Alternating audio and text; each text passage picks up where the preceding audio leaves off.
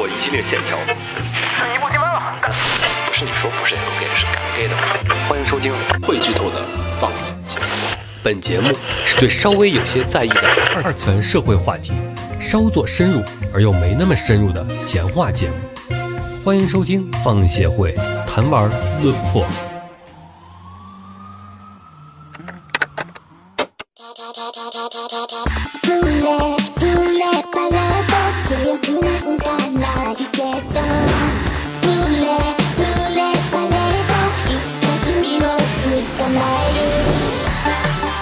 大家好，欢迎收听最新期的放映协会谈玩论破，我是浴火不死鸟。本期我请来了我的两位老朋友三千和马小挂马叔。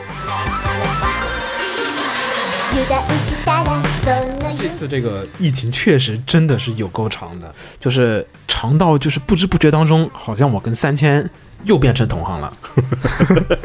马叔知道吗？就是三千做了一个广播， 也是日坛是的，对对对，日坛那个不是做很久了吗？对，那个日坛等于说他想把那个分成子子栏目做了一个，新的栏目是？做成子栏目，然后分在每天，然后等于我是他周五的那个叫，他是每天跟一个，你算周五？对我算周五，哦我是天地无用。然后那个李淼做的那个杀人放火那个鬼鬼故事那个是周周三还是周几？然后周四是什么？反正就是他们是这样排的，然后这样就满。所以他现在有一个新的电台节目在日坛的旗下，对在日坛日坛的运营嘛，就相当于对。，也跟就是现在我觉得做播客，哎算其实也不多，好，国内好像没有专门做动画的播客吧？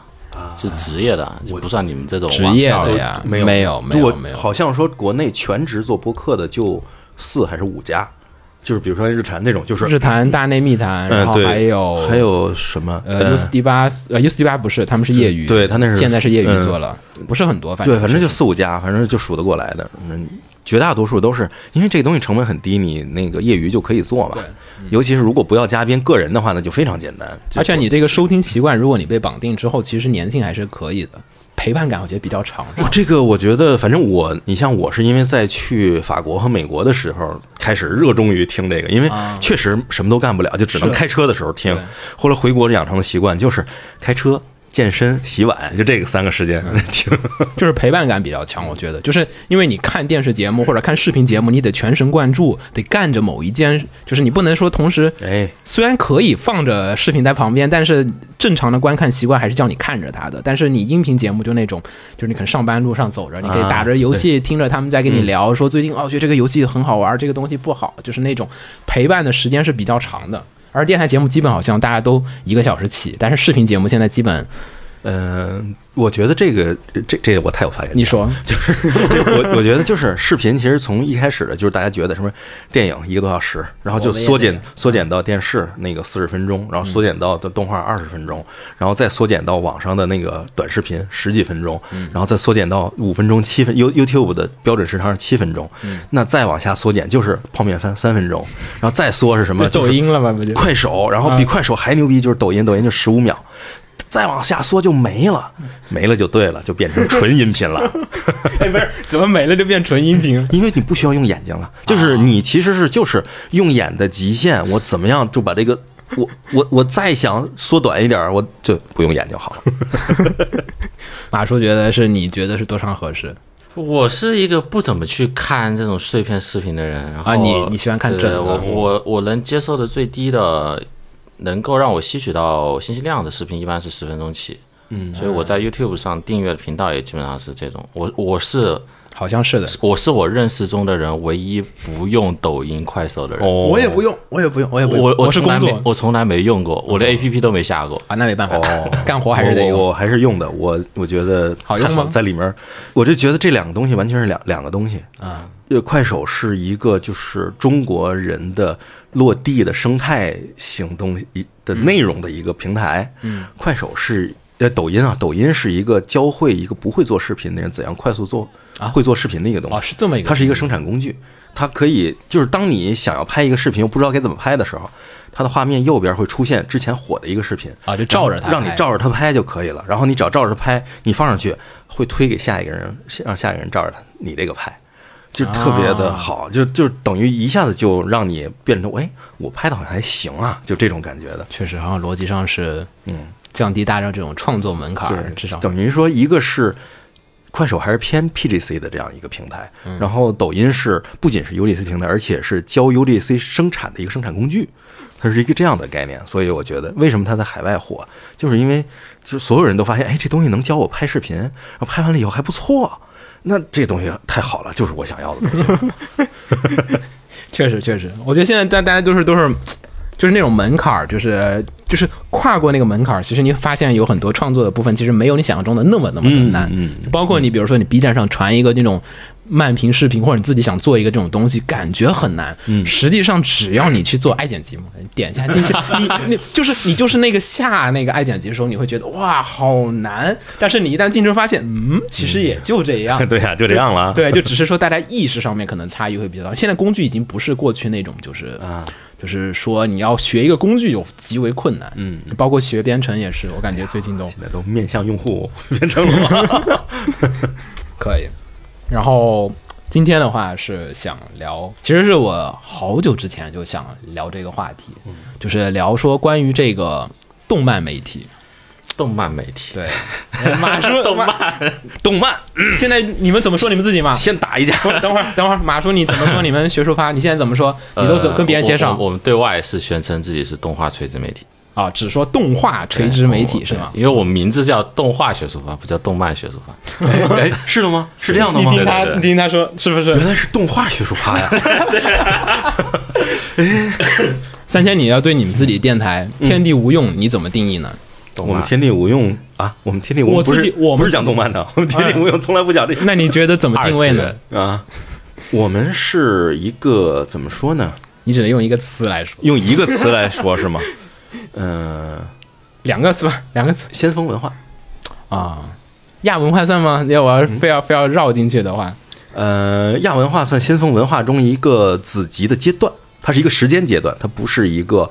品类，它只是一个就是一个过程。这个东西还没有大起来的时候，就是它可能在某一个阶段算亚文化，它一旦成为了非亚文化之后，这它的用户可能就会哦退退出来，缩回到这个小小自己里去，再寻找别的东西。先锋文化这个先锋体现在哪儿呢？Pioneer，the future pioneer。你没有看过他们的节目列表对吧？所以我给你看一眼他们节目列表。确实，三千这么一说，我确实我现在就大概能跟别人说你们电台是个什么定位。哦，谢谢。之前我一直也确实是，你说二次元吧，它这个你看有什么？我给你，嗯他开头有聊这个，呃，最开始聊是聊你们是去看漫画，聊洗澡，聊这个日本人的一个温泉情节，呃，然后后面呢还有聊这个露营啊，我们也刚刚录了一期，然后后面呢还有一些就是像什么好莱坞往事啊，还有一些游戏的。电影的，然后呢，还有就是再到后来，之前是聊了一次抖音的，然后前几期是聊了那个虚拟偶像，嗯，VTuber，就是你感觉有些是跟二次元有关系，但其实有些并不是。呃，在我看来，这就是当代大众青年所热衷、所追捧的一些东西。你可以感受一下，那不就是先锋吗？嗯 我觉得算潮流，但是不够先锋。你要你的先锋是什么定义？我想了解一下。avant-garde 那种，，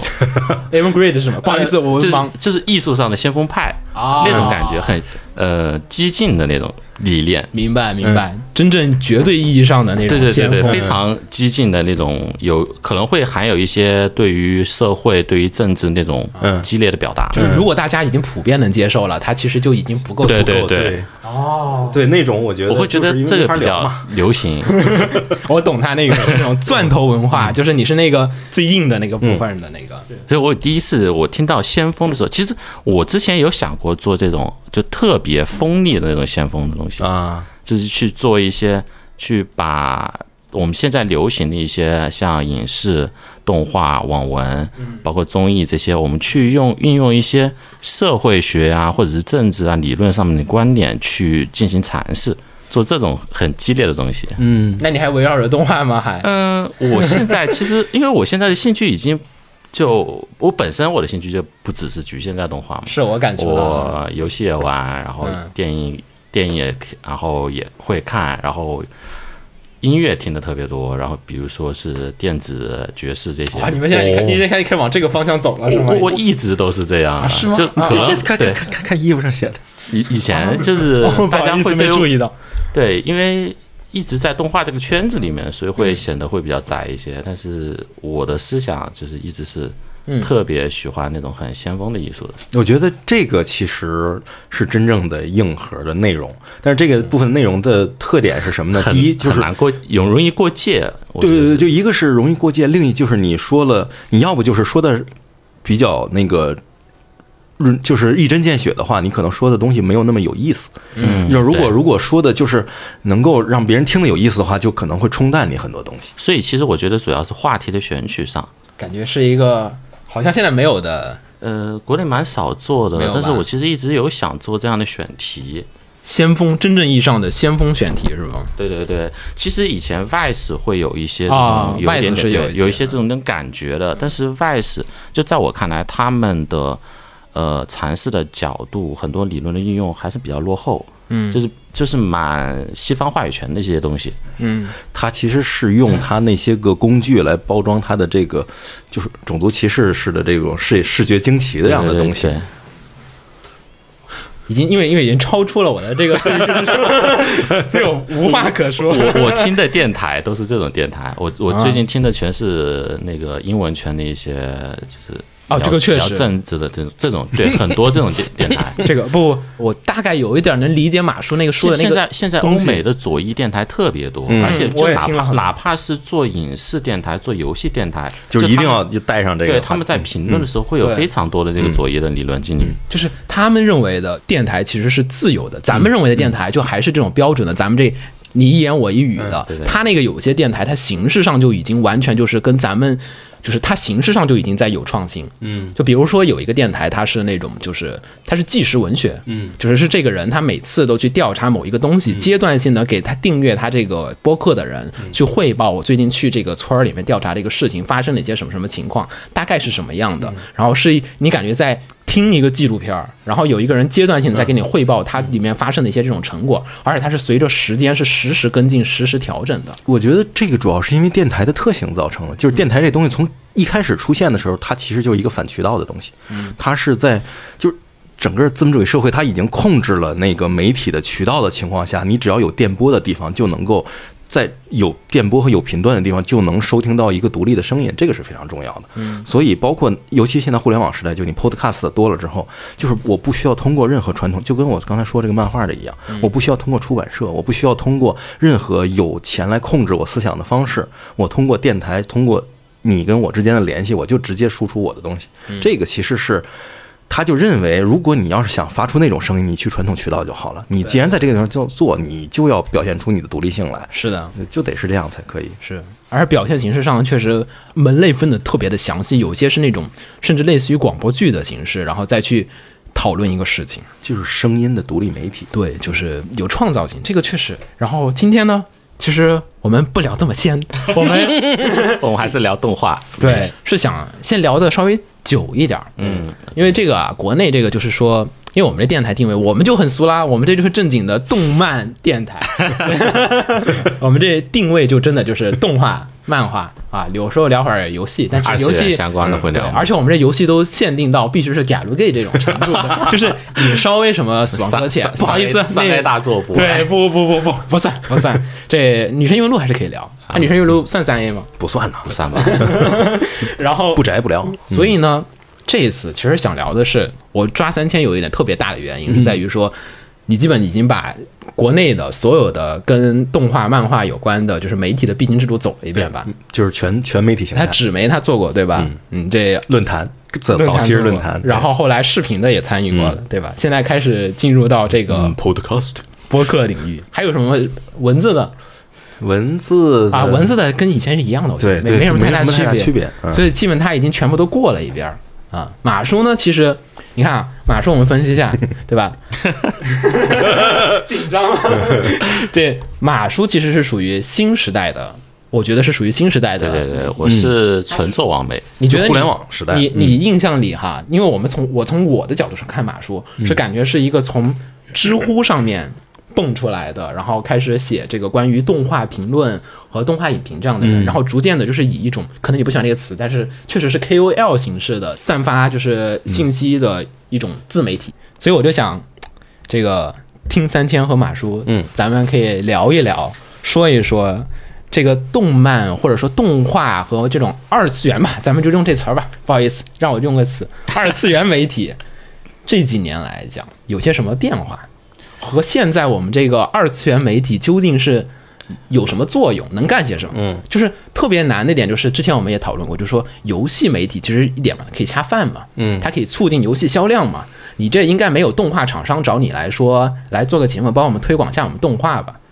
可能剧场版电影可能没有吗？剧场版电影反而没有，啊？是吗？番剧多吧？番剧多，哎，国产的是吗？对对对。嗯啊，那说明还是有国内的。因为为什么？因为实际上我们做网媒的时候啊，就是所谓做动画电影，我们一般不会去叫剧场版，因为国内的我们都会去叫叫动画电影。电影动画电影，对对，嗯动画电影，然后他们会去找宣发的时候都不会去考虑动画媒体，就他们是会优先考虑电影媒体。嗯，对他们其实是把自己当做电影去宣发。所以就不会找你们反而。对对，只有只有什么？只有那些做网剧的这些什么什么 B 站投的，所谓的国创对吧这些国创，对这这些国创，他们才会去考虑找我们投。啊，哎我给你讲讲为什么吧。甲方来给你讲一讲。呃，因为电影是这样，就是电影动画电影这东西上的时候，本来动画迷就会去看，他怎么着都会去看的。对对对哦，是的，是的是的是所以想起这个老话所以你要劝那些不懂的人，是的，把他骗进电影院。是是所以你看《千与千寻》的神隐是吗？是一恋爱故事，谈恋爱的可以看。是因为我要从这个方向，然后哪个哪个演员给谁配音，那个演员的粉丝可以去看。你一个从看《千寻》八百遍的说，我欠宫崎骏一张电影票的人，我我不告诉你，你自己就能知道，你肯定会去看的。明白。所以为什么我们会看到很多动画电影的宣发特别尬？因哦为他针对的就不是对就是你们这些人一定会去看的。其实宣不宣传，你们该看对就去了所以再花点钱给你们没有必要。我钱就给花给那些可能要进还没有进的人去看就好了。然后这个其实就凸显了一个什么特点，就是其实电影工业的商业模式非常成熟，嗯，就是它的花钱一定要转化成电影票，要转化成票房，嗯所以就是你给你给已经会掏钱的人去花钱，其实没有意义，而是我给那些不会花钱的人那个去做宣发，然后转化成电影票，然后进场，那这个东西就转化率非常清晰，能看得明白。嗯，然后为什么网媒去就是或者就是网络的番剧什么的会找媒体宣发？因为它没有成熟的商业模式，它除了播放量之外，或者播放量那东西也可以弄嘛，对，就是这个之外没有任何其他的可考量变标准。就是它它不需要考虑变现的问题，因为没法变现，嗯所以它需要有别的考核标准来证明我工作了。嗯那证明你工作方式是什么呀？就是遍地开花，人人都夸。嗯，这这才是他的一个方式。所以就是各种媒体能够出来，就是不管说好也好，说不好也引发争论，大家都谈，嗯那就是他的成功，就说明作品优秀嘛。所有的动漫媒体都谈，就说明我们这作品都冒顶了、冒尖儿了。嗯然后如果是来其他的媒体都谈或者什么呢，就叫破圈了。现在还有所谓的就是过去那种传统的意义上的，就是说是动漫媒体吗？或者是说是说纸媒还是纸媒那种时代，就是以一个杂志社为单位的，而并不是说以呃个人为单位、以集体为单位的。我印象中还有这种纸媒存在，但是可能现在大家关注度都不在上面。像我们之前有很多编辑都是从纸媒过来求职的，嗯什么看动漫啊，嗯，好像还在，听话。好像他们还在。嗯，主要哈，我那天我特问之前，我不是那天我问三千吗？我还有问马叔，我都问说你们还有没有认识这个其他的还在做这个，就是以前做过二次元纸媒的人，就是现在其实我一问，我发现大家好像基本都已经就是转行的转行，然后去当公务员去当公务员，就是已经北京其实还有几家，以前鼎盛时期好像感觉都在北京，好像说实话，我呃入职以来，因为我们很长一段时间处于招人的状态，呃，求职简历收到国内各种前纸媒编辑的，至少收了十几份，嗯就是各种纸媒的，嗯，然后也没有什么然后，反正感觉 就大家都混不下去，然后去往网媒在跑。我是觉得大概一四年之后，基本上就是纸媒就就主要纸媒渠道就没有了，然后导致嗯、就是一个。一个工作形态或者一个商业模式，它一定是就是它能赚钱的话，它就能存活嘛。现在纸媒的一个是因为你你连书报亭都没了，那个纸媒走的是二渠道，就是书报亭。然后你书报亭没了的话，首先你这东西卖了卖不赚钱，其次是你现在全是正版的，什么东西都能看。也不需要就集散，或者说是像以前做盗版那样去给人看，然后你内容也没了，你然后如果你再做像批评类的东西，你还得罪人，你做个屁呀、是 因为之前聊特别大一点，就是感觉就是说，因为之前国内的粉丝哈会认为说，国内的动漫纸媒没有了，是因为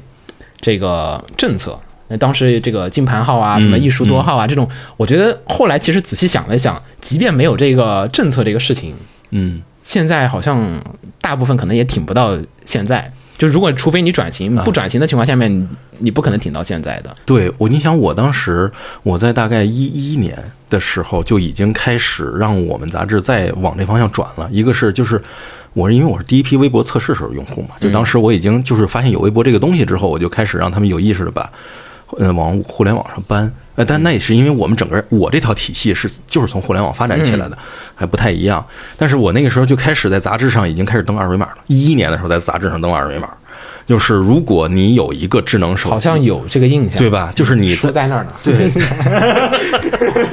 就等于我我的那个剧情简介里有一个二维码，你扫完了之后，我们当时跟所有的互联网视频网站都联系，然后那个一扫这二维码，就直接能跳到它播放页，就可以看这一集动画。我当时已经在做这个事情了，并且开始把内容往网上搬，开始做微信公众号，在做这些东西。但是因为确实是那段时间是因为卡卡书号啊什么的乱七八糟来的很突然，所以没有完成转型，就咣叽一下就死了。但是后面你能感受到，就是如果不想着往这个方向转型的话，基本上就是你死亡就是早晚的事情。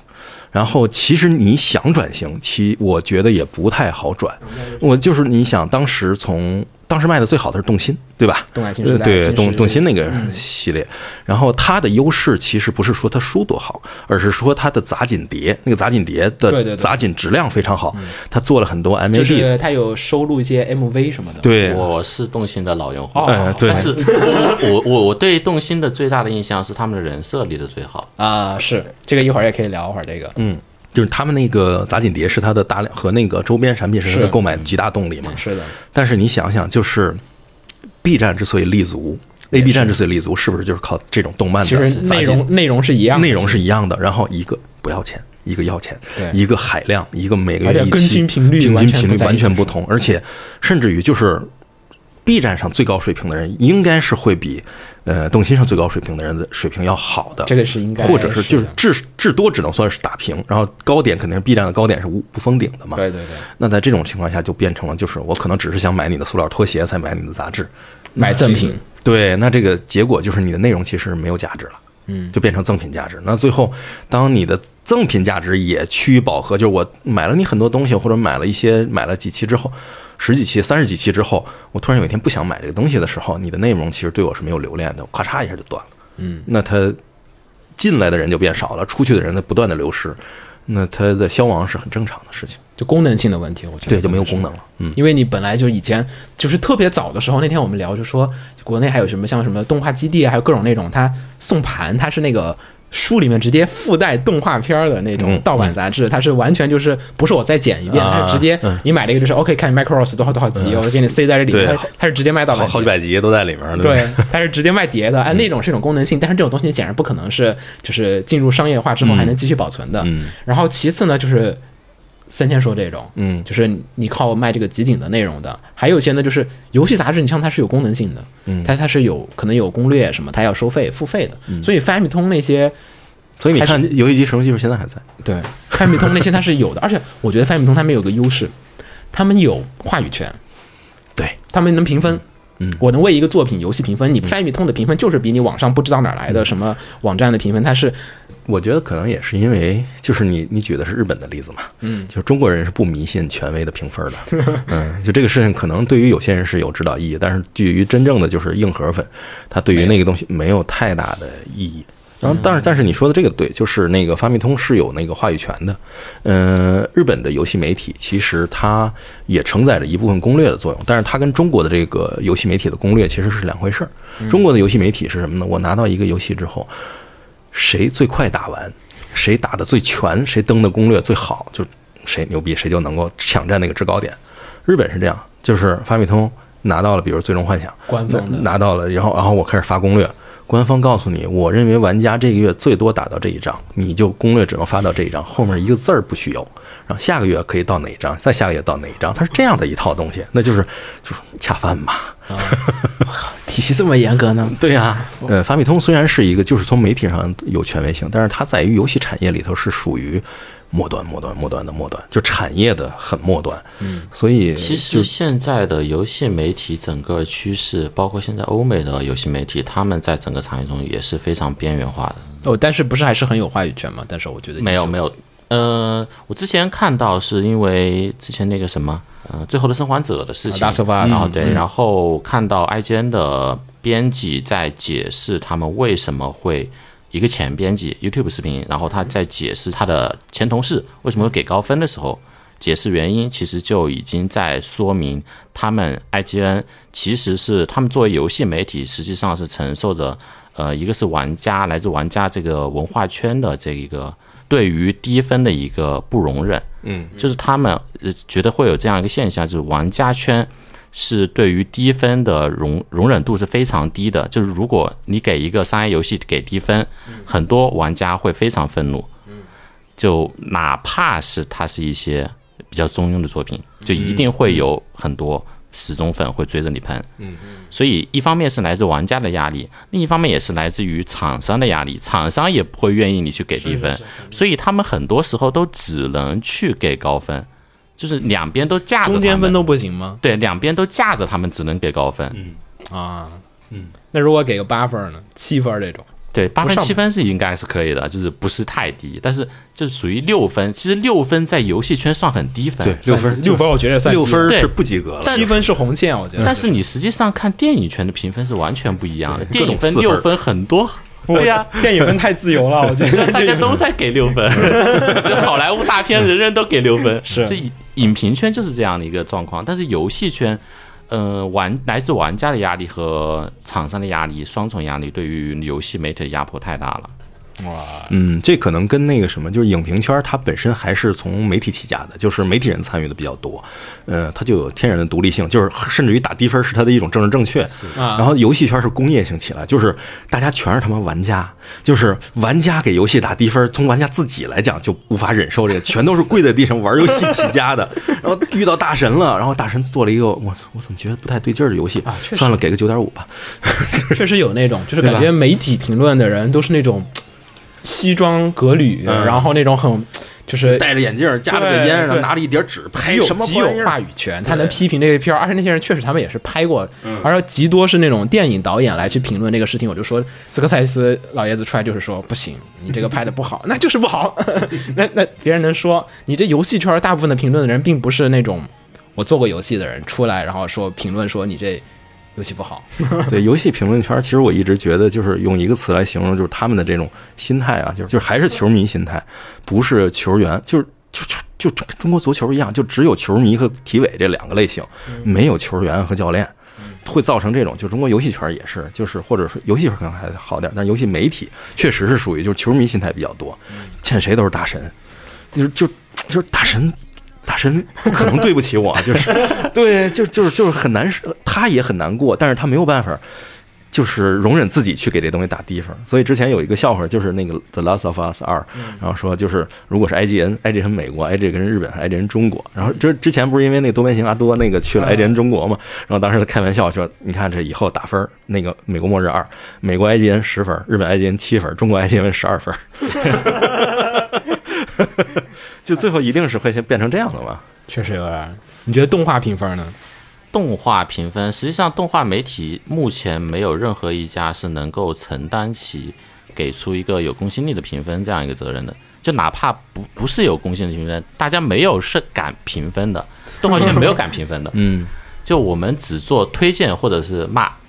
只有只有只有只有这两种可能。只有推荐对和不推荐，就顶个彩。是的，就基本上不太会有很中立的，就是很多文章可能看起来会是比较中立的评论，但实际上作者一般是会有立场的，就他可能会觉得，嗯、看似在这样一个中立的立场上，然后我去做一些推荐的内容，会让大家更觉得更可信，但实际上他立场是会偏向于推荐，所以不太会有所谓就觉得可能中庸的片子是一定不会有任何人评的。嗯我我问个问题哈，你们觉得哈，这个这个可能是我对电影的影评圈没有足够的了解，可能造成的一种误区哈。但我总会有一种感觉，是觉得因为你这动画的观众啊，说实话，大部分年龄层次还是比较低，是的，因为动画是属于一个你年龄到一定层次，一定会有很多的人会转到别的兴趣。嗯脱离去别的兴趣，就是会毕业。这是动画，我觉得是个天然的属性。虽然日本你也感觉有很多高龄的粉丝，但是普遍的人是应该到一定程度，他就会去其他的一些兴趣爱好里面去了的。所以我觉得动画这个圈子，你始终是保持在一个比较低龄化的。是的，但是低龄化的问题就是在于说，大家其实阅片量并不是那么的足，或者说你的理论啊和一些这种评鉴的这种方式啊，它其实是还没有到那种说我构成了一个世界观和这种审美体系去评分某个东西的。很多时候呢，你年纪比较小的时候，是会很容易受到周围的人的那种就是情绪啊和冲击的影响，你无法客观的对某一个作品进行一个客观的评分。电影圈我总会觉得，是不是会？因为这个基数大嘛，所以说就感觉说什么年龄层都有，大家会冲淡这个低龄的人造成的，就或者新兴时代造成的这种就是就是那种评分的那种不稳不稳定性。就是我每季我都喜欢看什么 B 站评分啊，什么邦古米的评分啊，我就大家看，哎，这分儿怎么怎么样，这分儿怎么怎么样，你会发现他们只有九九分以上，九点二、九点三、九点四、九点六。然后呢，就只有四分以下或者五分以下的，就是只有两个极端，也是没有中间分儿。实际上就是我刚刚说的游戏圈、游戏用户的这样一个心态，我觉得动画圈子比他们更严重，就是 就是他们不会允许任何就是你我觉得很好的片子，你只你居然只给八分，这不可能。B 站八分算低分，你要是在 B 站给一个呃一个比较他们觉得很很厉害、很神作的片子，你给八分，那基本上就指着他们骂了。就 B 站九其实就可以挨骂了，对。九点二。九，分就可以挨骂对，就得至少得所以你。逼着你给高分，你不可能不给低分。但是我打分是个匿名的呀，按理来讲是。但是你作为媒体的时候，你去啊如果你要去敢于去打这个分的话，你会有建立自己的评分体系，然后你这个评分体系会和这样一个大多数的这样一个心理预设会产生非常大的冲突。嗯，所以你你在你的评分体系里面，可能八分已经是非常高的分了，是但是在大众心态里面。像 B 站、班固米这种地方，只有10分哦和0分。班固米还好，其实主要是 B 站，嗯，然后包括主要是视频平台这些主流视频平台上，如果你给八分，基本上就是你相当于你在 diss 这部片子了。哇。这个每个人的定位标准好复杂呀，感觉。就我觉得这个事儿是从那个什么时候开始的？就是这个事情其实很标志性的事件是《暮光》，暮光是哪对，个《暮光之城》Twilight，呃暮光之城有这么复杂的姻缘吗？Twilight 在 i i IMDB 上的排分排名，当时吧是超过了《教父》吧，我记得，啊因就是为是个青少年电影，所以看的人基本都是青少年。对那个《暮光之城》的特点，就是在 IMDB 上打分是大家第一次认识到互联网的新进群体的打分模式是什么，就是对没看过的打分就是没看过的肯定不打分，看过的肯定打十分，没有第二个选项了，咚咚咚咚咚就就直接就超过《教父》了，就是就大家就啊就 IMDB 怎么了？IMDB 沦陷了？不是，就是这就是好比那个就是哦，我我要内容排名的时候，我要把韩流明星的内容切出去，然后单看一个排行榜才可以，就这种。你像就是年轻人的特点是什么？就是你想想，咱们在上中学的时候班上的同学，一般来讲就是两类，一类是哎这东西好，牛逼牛逼牛逼，对对对还有一这东西好，我怎么不觉得好呢？好像是的，没有中间态。没有中间态，就这两种，那不就是给十不给零嘛，对吧？就是这种，那个这就是只有这两个选项。然后你作为媒体呢，就像刚才马叔说的特别对的一点是，你的评分体系是什么？就是在现在动画体系里，其实没有一个没有不是说一个令人信服的评分，而是没有一个令人信服的评分体系。是维度是什么？每个维度的标准就是八分的标准是什么？七分的标准是什么？就没有这些东西都没有，还当然还是凭感性来的。然后就这样的话，你给不出一个正确的分。但是如果你说是我按排名来做呢，你又没有一个足够大的一个体系，就是足够一个量级，然后有足够多的样本来给它做排名，最后就造成什么？就是你可能有一些科学的打分，但是打出来那个作品无法浮现在排名体系中。就我的正确分值的作品不在你这一二三四五六七八九十里面，因为你一二三四五六七八九十全是人来疯打的，这等于就是前面十个其实都是十分儿，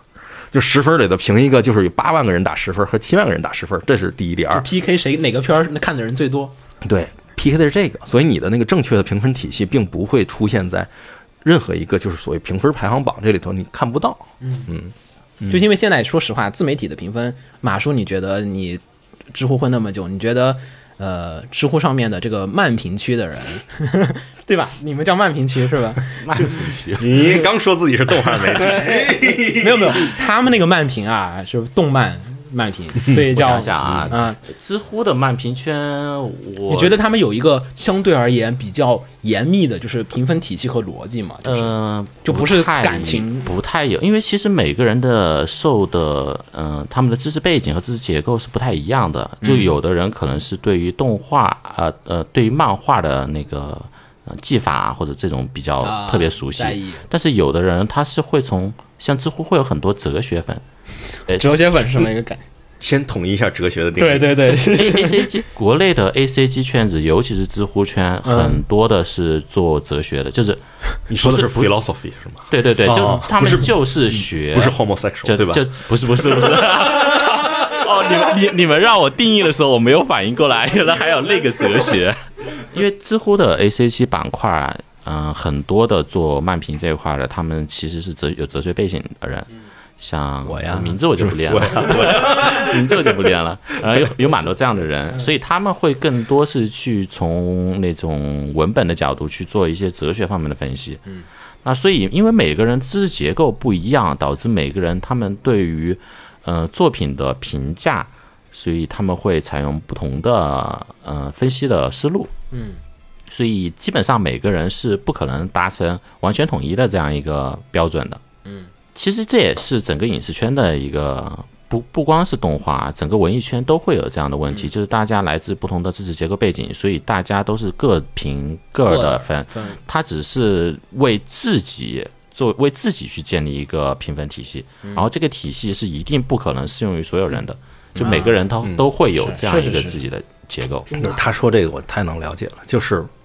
不是通过自己的身份来圈定影影评和作品的定位，而是通过自己对作品的评价来圈定自身的定位。嗯，其实是这样一个方式，就是我通过我用这种方式评这些作品，并且评出这样的结果来包裹自己、包装自己，让大家理解，哎，我是一个这样的一个定位的反向的向外确定自己的定位。，对，嗯，就这个我，我我觉得影评圈其实它的优势，或者说海外影评圈它的优势是什么？就是大家都认同彼此跟自己可能是不一样，使用不一样的理论工具和不一样的手法，然后通过互相理解的时候，那个要不是发现对方说的有利的地方，要不是发现对方的一些个呃不对的地方，来互相基于这些来。来挑战，而那个国内的影评圈的受众是读者，就等于你本身，当你使用了不恰当的理论工具去分析一个作品，要比如说动画啊，就漫评圈，当你使用了不恰当的理论工具去分析一个漫画作品的时候，你的漫画读者无法理解你的维度是什么，于是他用他的思维方式来套你，他觉得你丫傻逼吧。对吧？就是相当于你用积分理论来解释代数以下的问题的时候，小学生觉得啊，不等于零吗？对，就是这个问题是无解的。然后他唯一能理解释出来的就是说，你可能是个傻逼，别的没没有解释，没有其他解，因为在他世界中不存在你这样的思维方式，也不存在你这样的人。所以这个其实是还挺挺麻烦的一事儿，就是思维不对等。你说出来的东西他听不懂，他说出来的东西你也无法解释，你不可能从零开始给他解释嘛。其实你说五分高了低了，这个是每个人的那种坐标和感觉是不同的。就有的人觉得八分也挺高的呀，七分也挺高的，五分我我没有给打三分，我觉得都是高分儿。就每个人定位它确实有不同，但是这个你们说评论这个，我觉得可能就有用了。嗯，就是大家其实你抛开评分，看他怎么说这个事情，其实是那个最考验功底的一个东西。其实现在我觉得媒体动画媒体会有一个问题，呃，不光是媒体吧，包括就是评论，就是你作为 KOL，你作为个人的时候，你会去敢于去讲自己的东西。嗯，但是如果你想去盈利，你作为一个啊想在行业里生存下去的媒体，你其实不太会去做自己嗯真正想说的东西。所以实际上，我们做动画媒体只有两种。我实际上我们的文章我都不会叫动画影评，我我管它分两类，一种叫动画推荐，一种叫动画吐槽。一个顶一个踩。对，就没没没有影评这回事儿，就是因为你正儿八经的写评论的收益是非常低的。我我之前因为我在当时在公众号也写了特别多的文章。就如果你认真写出来的影评，实际上大部分的时候评呃底下的呃阅读量，包括就阅读量和点赞，基本上反而不不如你就是可能两个小两三个小时写出来的那种很水的文章。啊是是是，所以大家不太会去花这个精力去做这个事儿。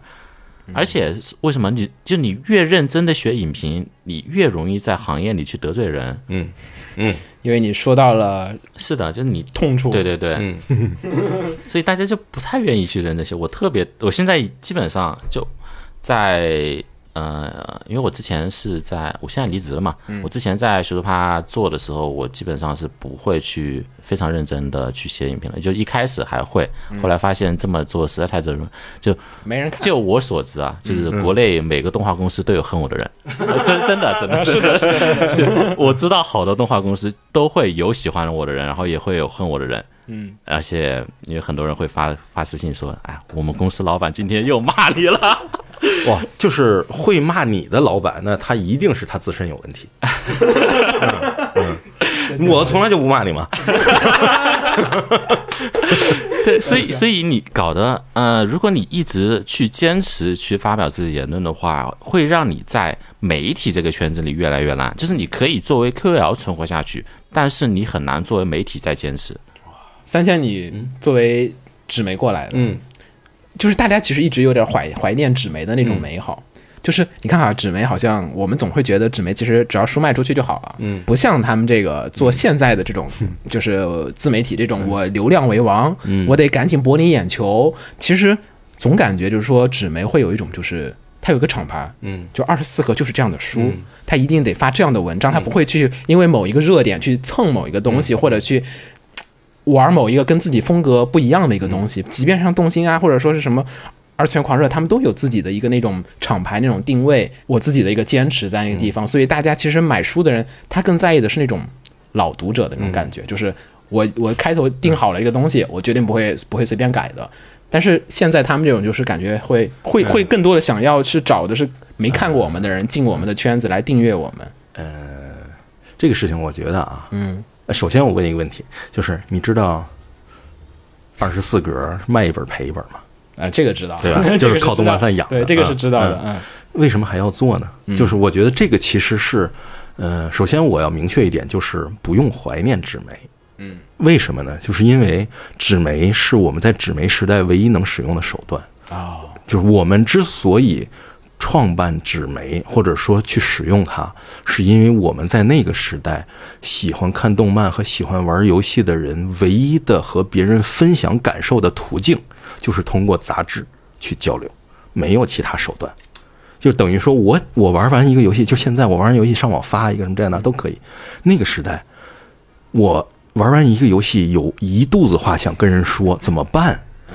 跟谁说？没有法说，怎么办呢？就是自己做一个杂志，然后在杂志上把自己想法说出来，然后告诉大家，如果你也有想法，请来信告诉我们，我们登出来跟大家一起分享，就这么简单。就是分享自己的对游戏和动漫的喜爱，就是那个时代的大家最本初的动力。然后，只不过那个时代纸媒做这件事情是唯一的方法。嗯，然后之后后，你像那个九九九九九零零年，嗯，就是我们当时就是做了论坛嘛，嗯，做了。当时我记得是那个妍妍和那个卡尔，当时在呃呃新新街口新街口面馆里面聊出来，我们可以做一个论坛怎么样的？那做了 New Type 之后，蜂拥而至。为什么蜂拥而至？因为每个人都有一肚子话想说，都想表达。然后那个时候就是我们这一波人，其实从一开始就是，虽然最早是看纸媒，但是就是想分享，想分享自己的喜悦呀、喜怒哀乐，想分享这些东西。所以，要么是纸媒，要么是论坛，要么是微博，要么是。就是 B 站为什么起来？当然是因为 B 站上的视频，大家可以尽情的在屏幕上用弹幕分享自己对当前这一帧的想法，就是分享嘛。就是所以，当现在有了无数种可分享的快捷手段的时候，我们其实怀念的不是纸媒那个时代，我们怀念的是纸媒那种相对集中的话语环境。就是就那么两三本杂志，我只要这两三本杂志里面看了，然后选了一个阵营，我比如说我喜欢看动漫番二十四格这个阵营，或者是我喜欢看那个动心的那个阵营，或者是喜欢看游戏基地那几个阵营就好了嘛。或者说我三个阵营都占也无所谓，但是现在来讲就是很分散，或者是说舆论环境太差了，因为你就像我刚才说的，小学生跟教授都在一起发弹幕，就是这这就是这就没法玩了嘛。所以我们其实怀念的是纸媒的相对纯粹的那个环境，那个语言环境，而不是说真的是，呃，就那个时代，因为就是这几个厂牌，所以大家怀念这几个厂牌。而且你能感受，就是到现在了，在这个行业里面，在打拼的一些个。也不说头部脸，因为是中间力量嘛，中间力量，尤其是幕后的中间力量，还是那个时代的人，就本质上还是，嗯，只不过大家都仍然在做着什么呢？就是我还是想分享，有的人喜欢是分享作品，有的人是想分享呃自己的观点，有的人是想分享自己对产业的认知，就是还是在做这样的事儿而已。说的我都都理解哈，嗯，但是 但是啊，但是我总觉得还是有点不太一样。马叔，你不会觉得就是说，现在大家其实发文章的人，他很在意点击这个巨线的这个数字和这个量吗？就是我发了一个东西，我必定要有所回报和反馈。嗯，是这样，就是那个时代，它的点击量由我负责。嗯，我卖多少本儿，它有多少点击量，就等于说。但你会沉迷于这个数字吗？呃，我曾经给纸媒时代有个投稿，但对于我来说，我沉迷的是稿费。我我我我不在乎这篇文章到底有多少人看到，我只是要在乎我能拿到稿费。嗯，三千，你们会因为说卖的多少而去调整你的书的内容和结构吗？就是最简单的道理，书商跟我说，你封面最好每期都是网球王子。然后你们真的换？我我我可以保证每个月每三四个月有一期是网球王子，然后还可以全活网纲嘛，我可以换着来嘛，对吧？嗯，就是可以这样。然后我的封底就会是偏向我自己我们自己喜欢的，所以就是每期封底都很好看。对对，当时会觉得每期封底很好看，然后封面就觉得啊很很流俗，会有这种感觉。但是它这其实有点像什么，就是现在的内容。海量的内容，所以就是你，当你手机只有一屏或者 PC 电脑只有一屏的时候，你的首页的那部分内容就是相当于原来杂志的那个容量。然后首页之外的东西就是现在的大量的沉淀的内容。我们所追求的点击量其实就是相当于投稿，你也是投稿，你能上首页就相当于登在了过去的纸媒杂志上，让天下的人都看到。没登上呢，就是比以前其实好了。以前你投稿没登上就没有人看到，就可能只有编辑看到。现在只是人少。现在你投稿了，还是有人看，有有别人看到了，所以应该比以前更开心才对。嗯，就是因为确实可能现在的那个首页的播放量比以前是大很多嘛。肯定是要大的。但是就是呃，你的这个东西，其实我觉得啊，就是你一个东西不投出来了，如果没有人看，这个时候反倒最开心的一件事是什么呢？就是有一个人说这么好的东西居然没有人看，我顶，这个是很重要的。嗯。就是有共鸣的人能够找到你的内容，并且看到，然后承认你这个共鸣跟他一致，这个是很开心的事情。马叔，你会有这种感受吗？其实，其实我说，呃，我觉得其实现在网媒和纸媒他们的需求是差别是非常大的。嗯，因为纸媒一个是像上千刚刚说的，就是大家有这样一个通过纸媒去进行交流的需求，这个需求实际上已经被网络的。首先是论坛，然后是 SNS，然后被这两个东西去给取代了。然后另外一个需求是，其实获得获取资讯的需求，就是很多纸媒他们其实是在当时中国很对外的一些资讯不发达的情况下，为很多国内的这些动画的呃观众去提供了这样一个获取资讯的渠道。嗯嗯。但是这个渠道实际上现在也已经被网媒。然后和社交媒体给取代了，所以其实现在大家不太需要去通过媒体来获得这些渠道，就是现在就是不会有人去看纸媒去获取啊这个月有哪些新番，这个对，应该不再会有这样的行为了。对，所以其实现在当今的网媒他们的生态，就是文章的结构，包括用户的需求和过去的纸媒是完全不一样的。嗯。嗯，我觉得其实现在就动画圈的网媒来说，其实有几个比较典型的分类，一个是呃做 to C 项的，嗯，我们其实称呼为嗯怎么说呢？就是 to C 这个意思就是给用户嘛，嗯，就是给大众看的。然后这些文章大部分就是我刚刚所说的一些影评的吐槽、推荐，嗯，基本上就这两种，嗯。然后另外一种网媒是纯 to B 的。to B 的文章，它是写给行业内的人看的，嗯，尤其是各大什么动画公司啊、媒呃那个视频平台的啊投资人商业的。然后对投资人、商务、公关给这些人看的，就是不是做动画圈里所有不是做动画人这一伙这批人看的，嗯，然后这 to B 的文章。嗯，其实是网媒最大的生存来源，动画网媒啊，最大的生存来源。然后还有一类是，呃，媒体里面比较小众的一块儿，其实就是教育类，就是网媒有很多，比如说原画人、原画人同盟这种东西，就是它是给那些希望去自己做动画的人去提供的一个媒体。嗯，嗯、像我们之前做学术趴，是因为觉得这三类。因为受众都很小，实际上这三类受众都很小，所以我们干脆扩到一起，我们做个三类合一。嗯，所以学术趴是一个非常在圈子里特别奇怪的一个东西，就是他会做 to C 的文章，会做 to B 的文章，然后我们也是会去针对一些动画的学生做一些教育这样的东西。那你觉得阿尼他妈那种呢？爱他妈，我觉得还是一个 To 呃 to B 和 to C 都有的，都有的。对，嗯，他妈是一个 C to B 媒体，然后 好精准的定位。那个纯 B 端的就是三文鱼嘛，嗯对那 C 端就是就是绝大多数其实都是 C 对，绝大多数像什么小说名字嘛，很多，其实很多，大部分的这种都是 to C 的。嗯因为我觉得就是现在，因为我问了好多现在就是在做 B 站上的那些就是点击十万、二十万的 UP 主，嗯，问了一下，因为这个，然后也问了一些台湾的朋友，然后问了一下说你们发这些会，就是因为他们会确实会追这个。就是我要十万点击嗯、二十、万点击、三十万点击、四十万点击，你会不会因此为了点击而去做一些其实本来你不想做的东西？肯定会啊，我们都会。但是你们杂志的时候会有吗？嗯，我觉得这是本事，本事对，就是都恰饭，恰恰的好看，恰的难看是本事啊，嗯嗯。所以其实是个技术活儿。对，这是技术活儿，而且就是我觉得恰饭不难看吧，就是恰饭这事儿，或者说恰恰饭这事儿是天经地义的，天经地义的。然后你把它恰的，嗯，不昧良心，然后吃吃恰的又好看，那这个事儿就合理。呃，我我举一个例子来说啊，就是很多人以前在评美的时候跟我们说，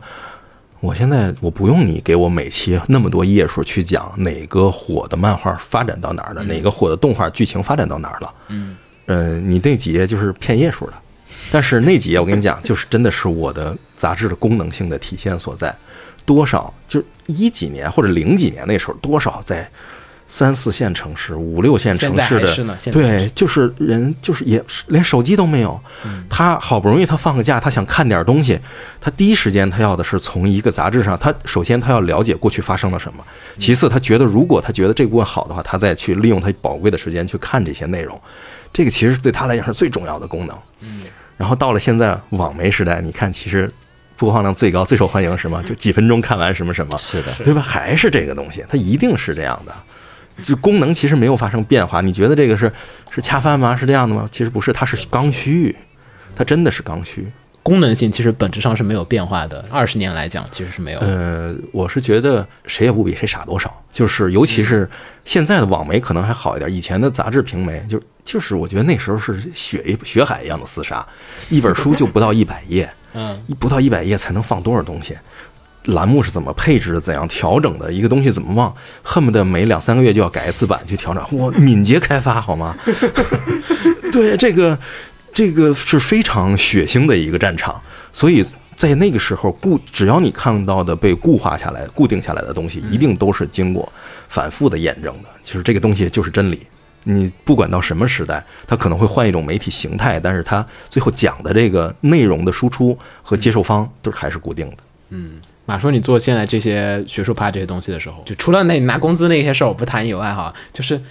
还会有一种就是说，哎呀，我想通过这个东西实现某一种远大的，就是不是金钱的以外的理想，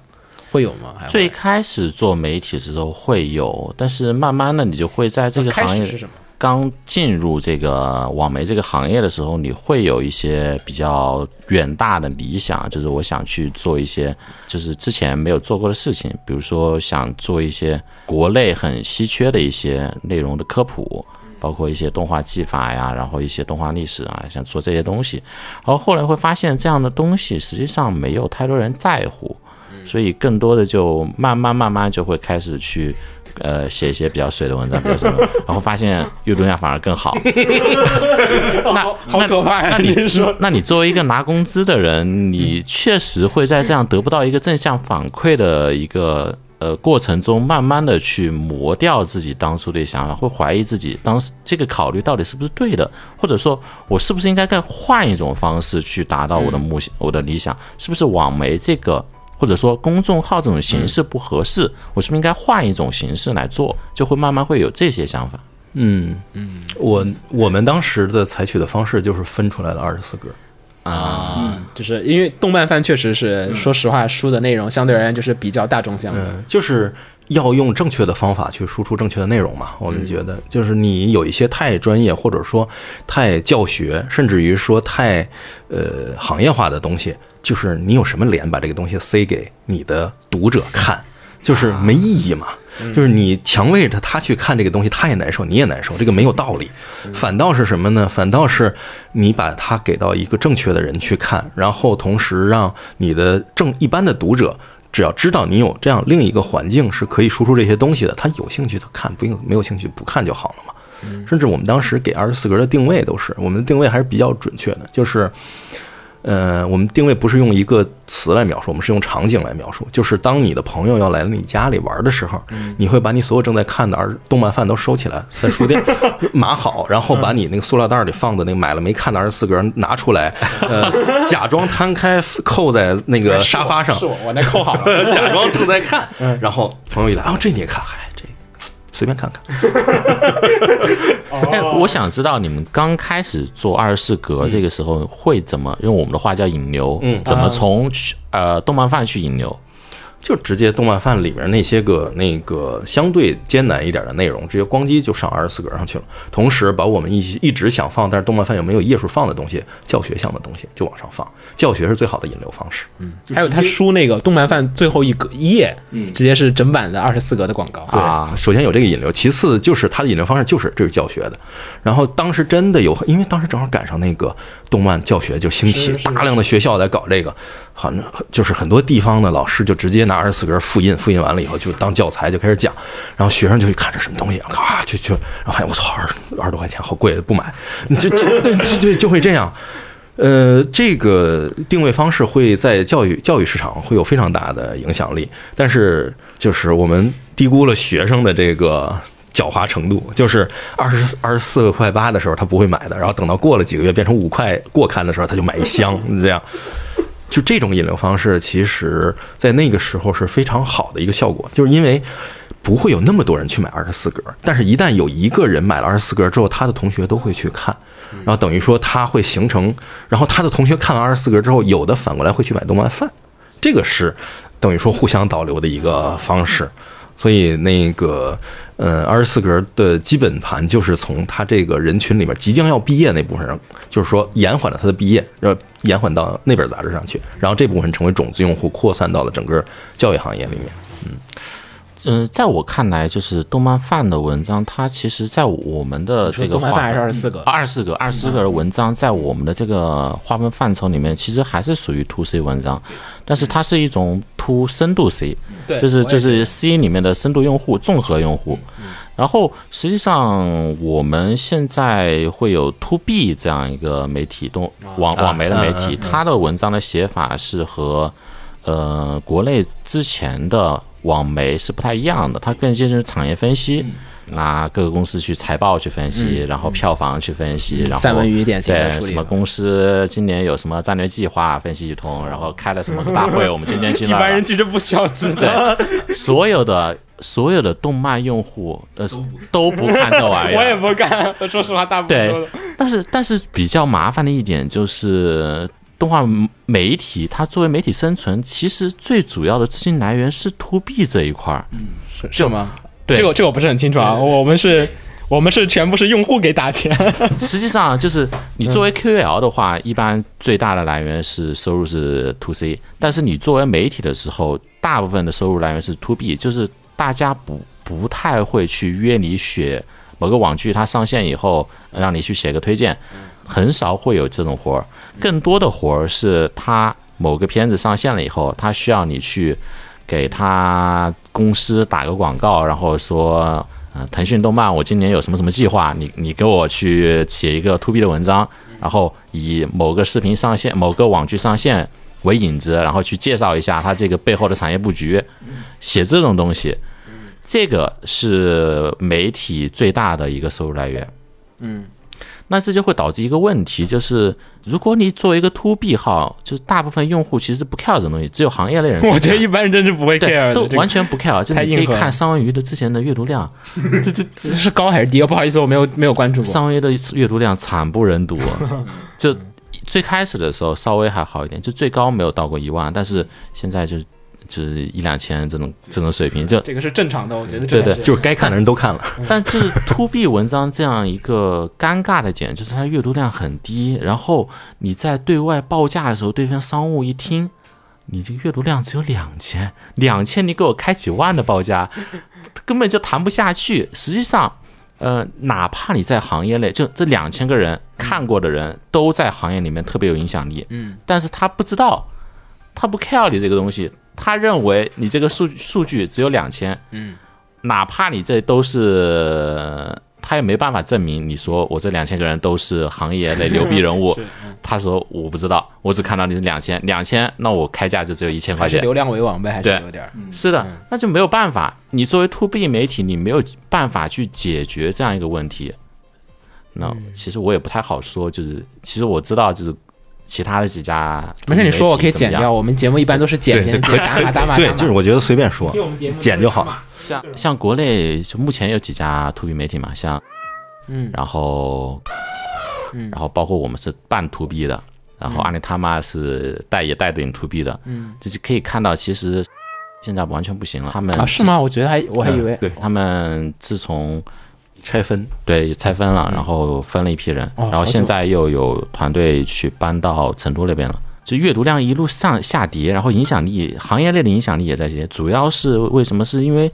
他们当时火的时候是赶上大圣那一波热钱进来的时候，然后之前国内市场有一段时间冷寂了，然后他们就一直接不到那个特别大单，然后他们的对外报价其实非常高，他们报比我们高，好像十万还是五万。但是他在对外报价的时候，他的数据量是没有办法支撑起这个这么高的报价。就是你的阅读量跟我的报价其实并不能成是的，正比你要知道，他这个报价如果是报给 to C 的那些媒体，基本上都是十万阅读量的等级，就报给情报机这种什么 BB 机可，能翻了有五十倍，可能有。对 BB 机、情报机，可能十万阅读量才是他这个报价。所以这就是他最尴尬的一点，就是他的你作为突变媒体，你的数据是没有办法去和对外商务去谈的，除非对方对你们这个行业特别了解，但是实际上大多数不会的，不会的你都已经开始盯这个了，说明你并不够了解，所以你才需要用它。那这就是突变媒体最大的难以解决的问题，所以我们学术趴当时为什么会走这样一个就很不伦不类的，就是一会儿就我今天我我我一天我一周七篇文章，可能四五篇是 to C 的，然后冷不丁给你来一遍 to B 的，呃，这个这篇 to B 的其实没有人看，但是阅读量也比较低，但是为什么？因为主要是赚钱，对，因为你你的整用户体数大对你的用户数更大，你整体是 to C 的，能够吸引到更多人来看。这样你哪怕 to B 的这个文章，嗯、转化率比较低，可能只有百分之十的那个用户点进来看，但是也比那些 to B 号的那个点击量要高很多。所以这样我在对外报价的时候会有优势。所以是不是就会有那种就是一半的，就是对于用户的文章，我们尽可能多的都是引流的，让大家来看的。然后呢，接着呢，再通过这个大的基数再去发一些给商业的这些文章。是的，其实这就是做动画媒体比较尴尬的一点，就是你得靠这些 to C 去引流，然后去靠 to B 去赚钱。这个其其实淘宝也是这样嘛，淘宝店里一般都有引流款和盈利款嘛，啊，就这个是让大家进店，这个才是赚钱。但是人那个盈利款也是可卖的东西，不像咱们这个 B 端的，真的是谁看呢？对，就没有人就除非你，除非你跟人说，就是我建了一个概念，我不看用户数，我看 GDP，就是 GDP 怎么看？就是这这一个人值多少钱？我这一个人，我这我这两千个人里有四百多个行业老板，然后按照他们公司的市值来算。但是我倒觉得以前二十四格那种我还挺喜欢的。就是你想哈，我觉得一般来讲，大家对于某一个东西的钻研和研究，就是你开头可能听流行歌曲，只要音乐你还继续听的话，你就总会想往爵士或者往钻深的那些，就是。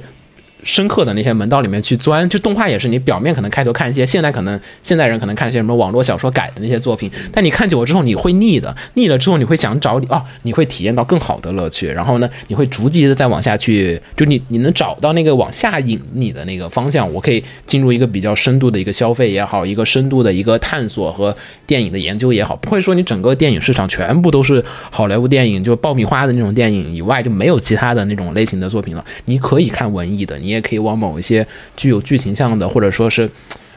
文电影功底的那些作品，你也可以去研究。然后呢，也有一些媒体给你带，给你详细的讲解这个东西为什么好，为什么不好。我之前看有个漫画，不知道三一老师看过没有，叫那个《料理新鲜人》，讲那个做意料的。它里面有一集是有一个那个评论家，就是是吃意面的评论家，他那有一句话，我觉得就特别的受用。他就说，这评论家平常干的事情是什么，并不是说告诉大家哪一个。菜好吃，哪个馆子不好吃，这是表面的事情，也不是说是帮收钱去给别人某某一家做广告。评论家很大的一点的目的，在他认为来讲，就是说，其实是把一个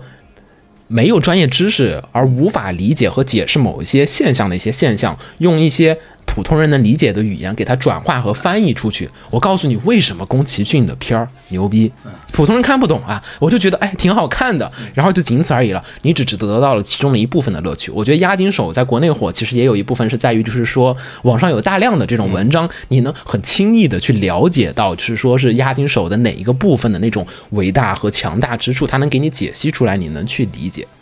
但是你对于现在的漫评可能有点难。我觉得他说这个对，就是我们，呃，就在做二十四格的时候，确实我们的想法就是让一个刚入门的人，在进入这个门道想入门的人，就是不想入门人你就看动漫饭好，想入门的人学会怎么吃。嗯，就是就是，首先就是你为什么觉得这东西好吃，我告诉你。其次就是你应该怎么吃，就会吃得更好吃。我告诉你，至于你想吃什么这件事儿，我会每期给你不同的方向让你选。就这个就是入门的这个过程，其实是一个很长的一个过程，并且会伴随着一定的惯性。它已经足够我们把这部分人吃下来了。嗯，然后然后再讲他怎么吃的这个时候，如果用马叔的那个方法去讲，其实他就。无法理，他难以下咽嘛，他会他会这种，就是你给他讲的太晦涩，他可能就难以下咽。但是如果用相对偏柔和，甚至于很很就觉，就很多人讲你瞎说什么呢？就不是 胡说八道嘛。但是这种方式会让他呃觉得就是啊，你你懂我，你明白我在怎么想的啊，我也知道。然后至于他想，他如果什么时候觉得我在胡说八道，说说明他真正入门了，我非常开心。就是他能够挑战我的时候，我是非常开心的，因为终于可以跟你平起平坐讲点真东西了。就是到会到那种感觉上去，所以你像呃，就是教别人怎么在入门的时候学会吃东西这个事情，就真的是很好的一个商业模式。嗯嗯，他我觉得是有需求的，对他他有这个需求，迫切的需求，但是实际上你很难，就是就你说那种，就是有需求但是没有盈利，这个是最大的问题。哎，也不是，也你像我们其实都还有一些这种的，就是愿意订阅打赏你的，有吗？有的，有的。其实其实这种我觉得就是。嗯，有一定的平台效应，就是垂直类目的入门款这个事情，其实支撑了很大量的 hobby 类的呃杂志的生存空间。对，然后只不过是因为那些产品本身它是盈利的，所以它会在那些就入门款的广告，其实比资深款的广告其实要打得好嘛，要好卖。然后。那个时代的媒体，因为你只有盗版可做，你没有国产内容可做，那自然就是没有了。那现在这个时代，大家会去找媒体来宣传、宣发你这个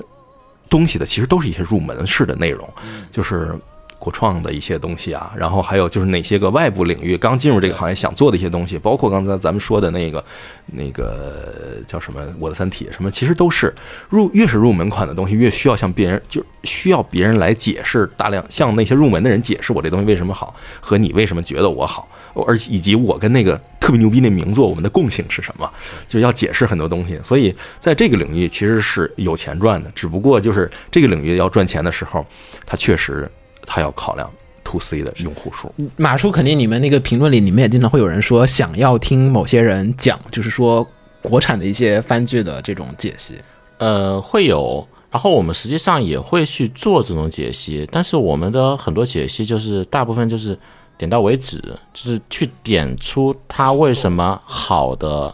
呃原理由，然后可能会有一二三，但是不会对理由展开特别细致的描述。首先，因为大家对于公众号文章的这样一个注意力集中会很有限，基本上就我们之前会有这样一个不成文的规定，就是基本上三千字。就你超过三千字，因为十分钟呃阅读时间超了，对，嗯超过十分钟，大部分人的注意力是无法集中的。但是三千字，说实话，你真的非常难。正好三千老师在，正好就是你三 你三千字之内是很难去把一部作品它的优点好在哪去解释清楚的，所以对我只能我只能稍微带一点，然后让你可能有有那么几个关键词放在那儿，让你有兴趣的话，你自己去深入去了解。就我没有办法去把它展开讲太细。就我们呃做推荐虽然是比较水啊，就是很多人也会说我们水，但是我就是 对对，就就属于没有办法，就是可能会只在里面加一些关键词，然后让你看了以后你自己顺着这个词去找。没我们但凡超过三千字，基本上就没有人看，就没有人看完后面的内容，阅读量就会开始往下滑。啊，这么明显吗？对对对，三三千字是一道坎，这是公众号了。三千老师的名字跟这有关系吗？没有。这就是他们不会恰饭。来听听听听三千老师跟你说啊，我跟你讲，就是我们当时在做杂志的时候，我们有一个，当然不是我们自己开创的一个理念，是磨铁时代就有的，就是小切口大跨度，是什么一个概念？就是任何东西只切一刀，然后这一刀切进去之后横着削。就是你像他刚才说了，我们会告诉你这个作品哪儿好看，然后放一堆关键词去自己找。这在我这儿选题就过不了。就我们要求的就是，如果你认为这个作品有这些关键词，你要告诉我你想用哪个关键词展开这三千字。然后就是只谈这一个关键词，然后把这三这一个关键词的前八百年、后八百年给我谈透了。然后我的杂志从来不是一个动漫杂志，它是基于动漫中你喜欢的一个话题的前因后果的一个东西。就是当比如说你喜欢，呃，比举例来说，比如说我喜欢押井守，押井守的话，我喜欢《工科机动队》，我喜欢《工科机动队》中的那个草剃素子的义眼。那我告诉你，义眼在科幻类的动漫和电影中的前因后果的使用和成因这样的东西，我就是拿“义眼”这一个词一刀切进去，横着削一个面儿出来，我说把把这个面儿给你讲透了，三四三四千字够了，然后就是讲这一个话题是足够的，而且阅读体验会非常有趣儿，因为没有任何难点。就是全能看懂，然后跟一哪怕是不懂的人、没看过这个作品的人，夸扔给他啊，那个电子一眼在《攻壳机动中》，哎，斯嘉丽·约翰逊也有电子一眼，就是就看就他完全能看懂。同时，就是我们当时在做杂志的时候有一个特点，就是当你作品中，当你这个文章中出现一个有可能认为别人会不好懂的，或者是你觉得可值得展开的词的时候，这一个词的下面，在在当页内要有衍生阅读，就要注释。注释对，我不知道你有没有印象，就是二十四格到中期开始就已经很明显了，它一页文章可能只有半页大小，剩下那半页都是图注，对。是图注，对，就是他，比如说我这一页提到，就是他像那个马丁西克塞斯的什么什么一样，咵底下就是马丁希克塞斯是谁，有哪些作品，啊就是是是是。他哪个得过什么奖？是，放在左边，对，左右两个这种的，甚至于我们当时是帮那个谁，帮那个就是《Big Bang Theory》那个大爆炸那个书，嗯、登了一些他那个书的一些章节的试阅，然后同时做了一些图注，然后当时出版社说。哎，这好啊！早知我们书当时就这么做了，就是那两页、那四页的那内容登完了以后，就是三分之二页是那书的内容，剩下的那个三分之一页全部都是各种零星的图注去说明。这种其实就叫什么？就叫碎片化阅读。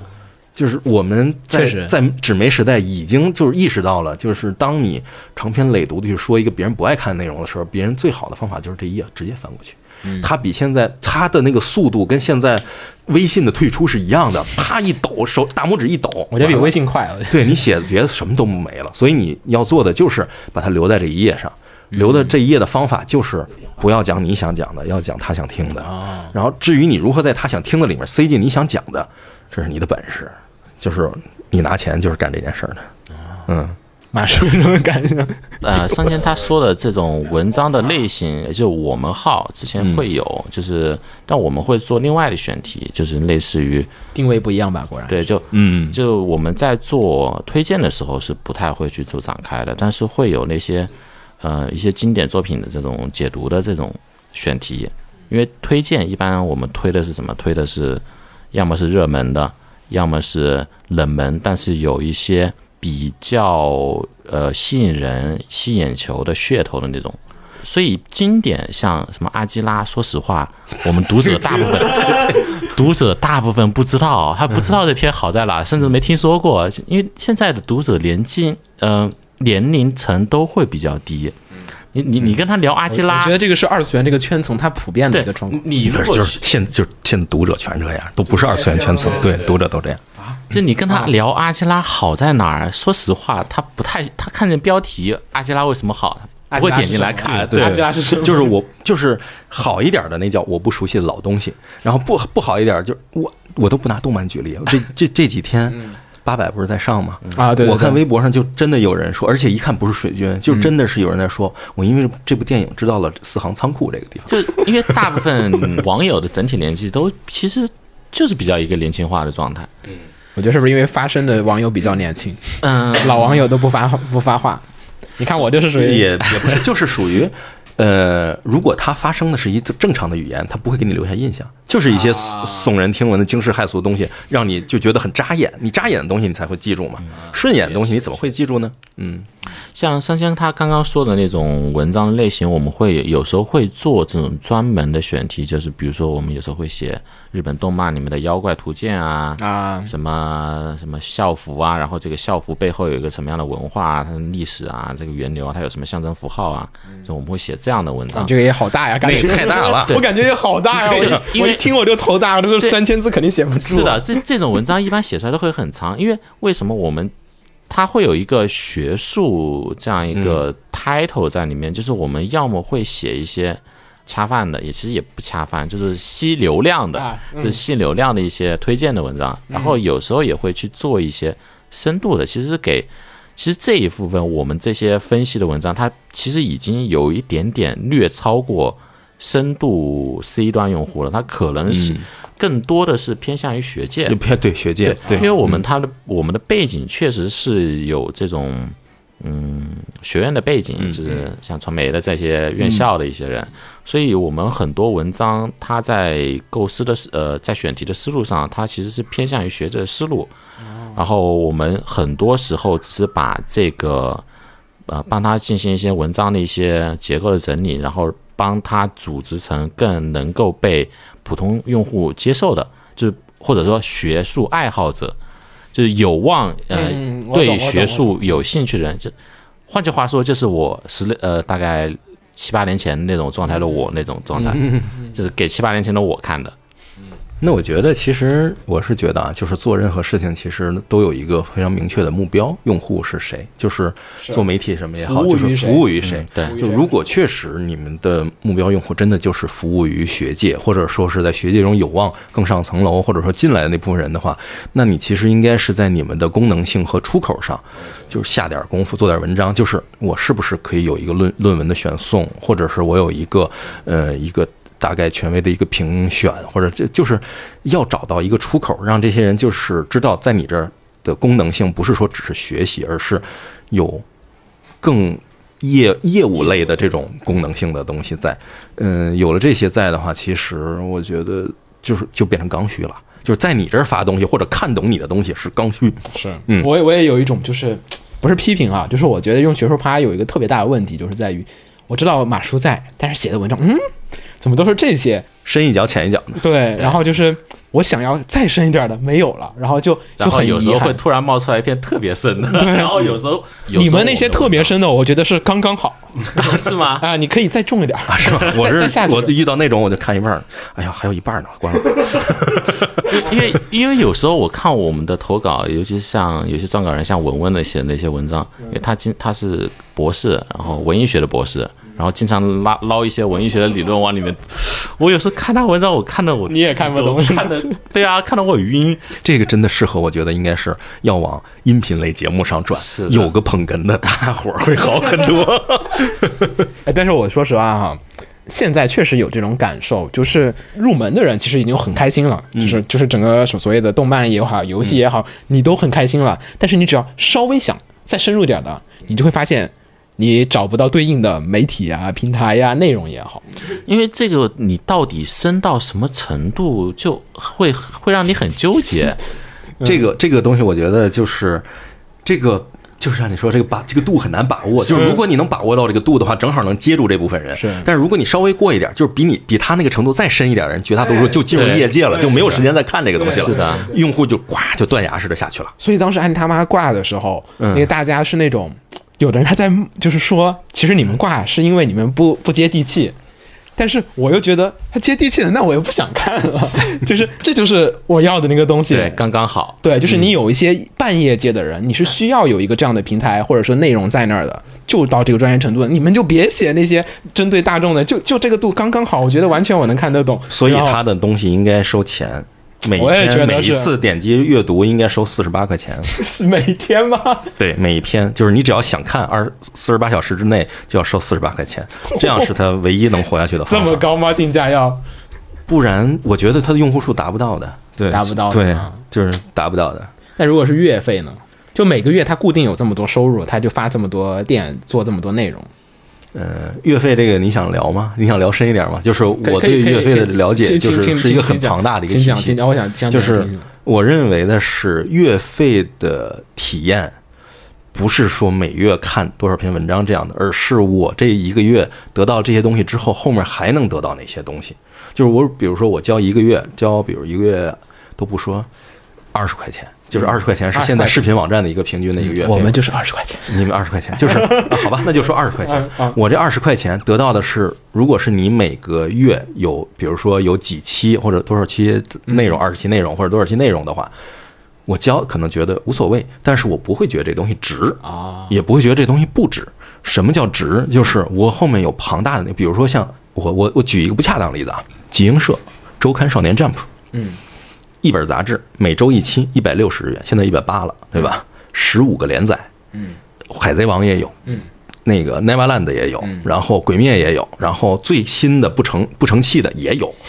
每个平均十日元，对吧？每个连载每个连载就一话嘛，每周就是每个十日元。一你看完了这些十日元之后，你就会去再买它的单行本，那个单行本六百八一本儿，四百五一本四百八对对，嗯。四百八一本那样的一个状态，这个是传统的模式。后来这个模式被什么打破？就是像 PSN 这种，就是或和 DMM，DMM 是非常典型的，就是你可以包月去看一个东西，同时你包月看这东西，在在后面衍生的时候就是免费的，就相当于你看到了无尽多的内容，觉得很值，而且但你知道它后面有后招的，嗯，就是不是我看了你一篇文章，哦，我这个看你一篇文章就完事儿了，我看了你一个连载，然后我知道它前后还有很多，我还能我比如说像书店站着也能看完，我上别的地方看，那个买了也能看，前后有大量的衍生的持续性的东西，那对他来讲这是非常值的。同时，我这个就是一旦过了这个期限，我这个内容其实就不能看了。嗯，就是我这一百八，我这个月没买，我下个月其实我就看不到这个东西了。我只能的是，我再花一个一百八，看下个月有的那下周有那些东西，其实是这样一个逻辑。等于你需要的是不能让别人觉得我花了二十块钱，你这东西就值二十块钱，而是我花了二十块钱进到了一个更大的一个领域里面，并且我知道有更多的内容可以享受，更多的钱可花，这样才是合理的。不然的话，别人就会认为你这东西就值这么点钱，你东西或者就他觉得你东西就不值钱。嗯，这是一个很可怕的东西。我之所以当时在就等于中国动画付费这个事儿，就是我先开始弄的嘛。我之所以愿意弄这个事情，就是因为我知道，呃，死忠用户，就真正的 hardcore 用户，掏不掏钱他都要看的。是的，就是中层中度中度用户。可花钱他就不看了，不花钱他就看的。那这部分人我可以，因为他数量其实非常非常少。那这部分人我可以放开了让你去去看。然后，嗯、还有就是那些大量的，就是那些个呃，那不叫垃圾用户，叫垃圾流量，就是那些个真正的轻用户、路人用户。既然你想凑热闹来看，那么你就要给钱嘛。你给钱进场是很理所当然的。所以我当时做了一个基本模型，就是我觉得现在好像所有人都在用了，我觉得这也不是什么秘密，就是一个东西开始，比如说一个东西开始更新的那一天，比如说周三晚上十十一点半更新，能在那个时候甚至晚上一点半更新的时候看的人，一定是铁粉，铁粉就要收钱，因为我知道你收了钱，你你美，你光荣，你出去吹牛逼去，就是我看了，你没看，这就是光荣。这部分收钱是没有问题的，这个我觉得大家也想交这个钱，得到这个成绩，这个成就感。然后从比如说周三的晚上十一点半，然后到周末之前这段时间都是收费的。到了第一个周末的时候，可能就我会开放免费，就是第一波人的红利已经收购了的时候，第二波那部分啊给钱我就不看了的人，这个时候开始就是他又想看这个东西，他要等不了那么早，他会在他有时间的时候再来消费这个东西的时候，我说那你可以进来看，那你免费呗。出去就说我好，说啊这东西牛逼就好了嘛。然后等到整个周末以及下一周这个播放期过了之后，一刀切关门，所有在看的人都要收钱，就是已经被吹起来的这个市场，再想进来看的时候，就是要交钱的。所以你看，当时一拳的也好，什么超级虎也好，其实都是用这个模式去做起来的，而且收费效果其实非常好嘛。很多文艺内容也是，你包括资讯娱乐吧，就算 infertainment 之日，嗯嗯，之日就是一个就是给。想要深度的浅层用户看的一种，就是表层文化类杂志嘛，就是这种 MOOC，嗯，对，就是这种 MOOC，它其实它推出的概念就是你其实看完了之后，你会发现前后还有很多东西，并且它告诉你了后面怎么去继续跟我产生关联，怎么去继续消费，怎样去继续了解，那你就会形成一个习惯，哎，我这东西搞得值，我去，如果只是说。我就一个东西，我的收个月费，然后这月费大家能固定看几篇文章，你得多牛逼啊，你才能 你才能搞搞定这些东西。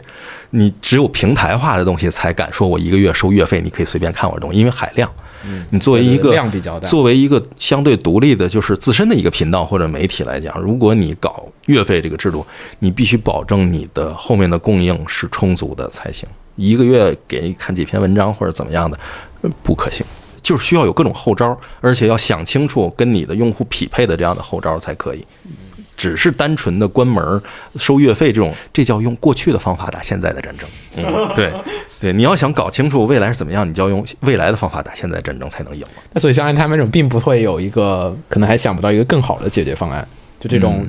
稍微深度一点的，就因为要么就像马叔叔那种，就是我写很多大众向的东西，嗯，然后去支撑我去做这个比较深度向的内容。就是过去纸媒时代之所以能做这件事情，是因为纸媒本身它这个是大家消费的习惯，就是大家习惯于掏钱买纸媒，然后论本数就能把这个钱回来。对呃现在这个时代，就是你用免费的媒体形式和就是 to B 的这种商业模式的话，你又没有办法跟汽车什么做广告，嗯，就做不了。对这个就会很麻烦，就是或者说文字的文字稿类的这样的媒体形态，在现在这个时候是最难商业化的，就音频都比它好。这么严峻吗？对，我觉得就就音频至少是一个可以被在无聊的时候接收的一个信息，而文字这个东西太占眼睛了你。得专门的，对你得专门的去做去嗯看，就就就这个很麻烦，所以它的用户一定是门槛非常高的一个东西。而且我觉得很重要的一个问题是，现在的文字，你呃，读者是很难从文字背后去感受到写作者的性格的，所以这个距离感会比较远。嗯，那如果是音频或者视频的，以吗？我说对啊，我说我我说现在的音频和视频，它会让你、啊，比较对让用户和你的那个内容创作者之间拉近他们的之间的距离，会更有亲近感。所以这其实也是能触发他们这个消费的欲望。嗯，所以我其实为什么当时呃，我对动心最大的印象不是他们的剪得多好，是他们的人设立的特别好。啊是。嗯那天我跟秦九聊，我就说说这个动心如果到现在，嗯，他肯定得转型嘛，对吧？他不可能继续卖杂志嘛，他的首先一点他肯定会正版化，因为当时他们就在提说想有一些版权会啊这种东西，我觉得他不行他不可能转型，他他那个模式就转型不可能成功了。嗯，那如果大家都成为 VTuber 那种，对，就是他，他就会只会成为一个 VTuber 而已。他原来是个平台，就是他不具备转型平台的能力，他最后就会变成一个 VTuber，而且是一个 VTuber 啊，为什么为什什么只是一个呢？这么多人，对呀、他就会变成雪拉的一个 VTuber，其他人都没有办法吗？就你最多加个小狼嘛，对吧？哇，这么严峻的、啊，主要是他的那一套高端的逻辑，就首先你看它这个内容本身有没有竞争力嘛？它的衍生品这个东西肯定是无法转型的，因为你就是你你拿正版授权去做拖鞋，塑料拖鞋这不可能啊，除非你转，对你除非转型成爱漫那样的平台，就是它要不转型成爱漫那样的平台。否则它是没有办法转型的。那要么就是你，你比如说我做，我做为成那个互联网内容转型，你盘剪，你内容剪得好是吧？我 B 我 A 站 B 站上，我操，一眼望不到头的剪辑，你如何在这里面出类拔萃？如何抵抗后人的崛起？那你最后靠的就是角色化，就是角色性，老粉丝的哄抬，最后就是。然后你你你在这个领域里，你还要对抗后面兴起的直播，还要兴起的其他短视频，就是你要对抗东西太多了。好像好辛苦的样。对，所以你就是，除非你能够跟，比如说 B 站，就是这种人跟事走，就是你如果能够跟就是 B 站这种大势捆在一起，那你可能能够起来，你可以跟着人去敲钟，没问题啊。对，但是如果你没有跟这个大势捆在一起，你就是说，哎，这个好像比较适合我，试着往这方向转型的话，你一定沉底儿啊。你没有先进性啊！你在这个领域里就是没有先进性可言，对？这么说起来，我特别好奇当年的紫媒这些名人去了哪。我记得小狼好像都没有做都没有做这个行业了，对，小狼好像混的挺不错。嗯，反正大家都不是这个行业里的，对只是说是呃，在媒体，那就是游戏媒体的人好像都还在媒体，这游戏发展的真好。是的哦 当时北京有好多呀，感觉好像动漫媒体其实我觉得就是三个大分大方向，就是就纸媒都不说媒体，纸媒的动漫相漫画和动画相关的，其实就三个大分类。嗯，一类是南方广州，就是画漫画这帮啊对对对起家的，嗯，一类是官办的五幺五五的，漫友对，就漫友这批，一类是官办的五幺五五，就是其实漫友和那个知音漫客，其实这都算是这种画漫画起家的嘛。再加上一类就是电子游戏杂志，相当于是最早在纸媒上觉得可以分享情报的，其实是电子游戏。所以所有的电子游戏杂志都在北京，对，因为你像什么动心什么也其实是其实就电软后再来的，，对，就等于说，呃电软呐、电电呐、家用电脑游戏机啊、大众游戏啊，对对就就就就大众软件全是这样的，就这些东西起来了。然后当就其实就是海外的资本主义的电子消费娱乐内容进入中国之后，有基于这些内容的，就跟电影杂志一样，就是有这个基于这些内容的分享需求嘛，所以起来了电子游戏杂志。然后电子游戏又恰好绝大多数都是日本的，嗯所以在这个里面，就是随着像那个野望系列呀、那个泰格系列、大航海系列，就产生了游戏电子游戏中的文化分类哦这个领域。然后文化分类这个领域又势必带上动漫这个领域，嗯那最后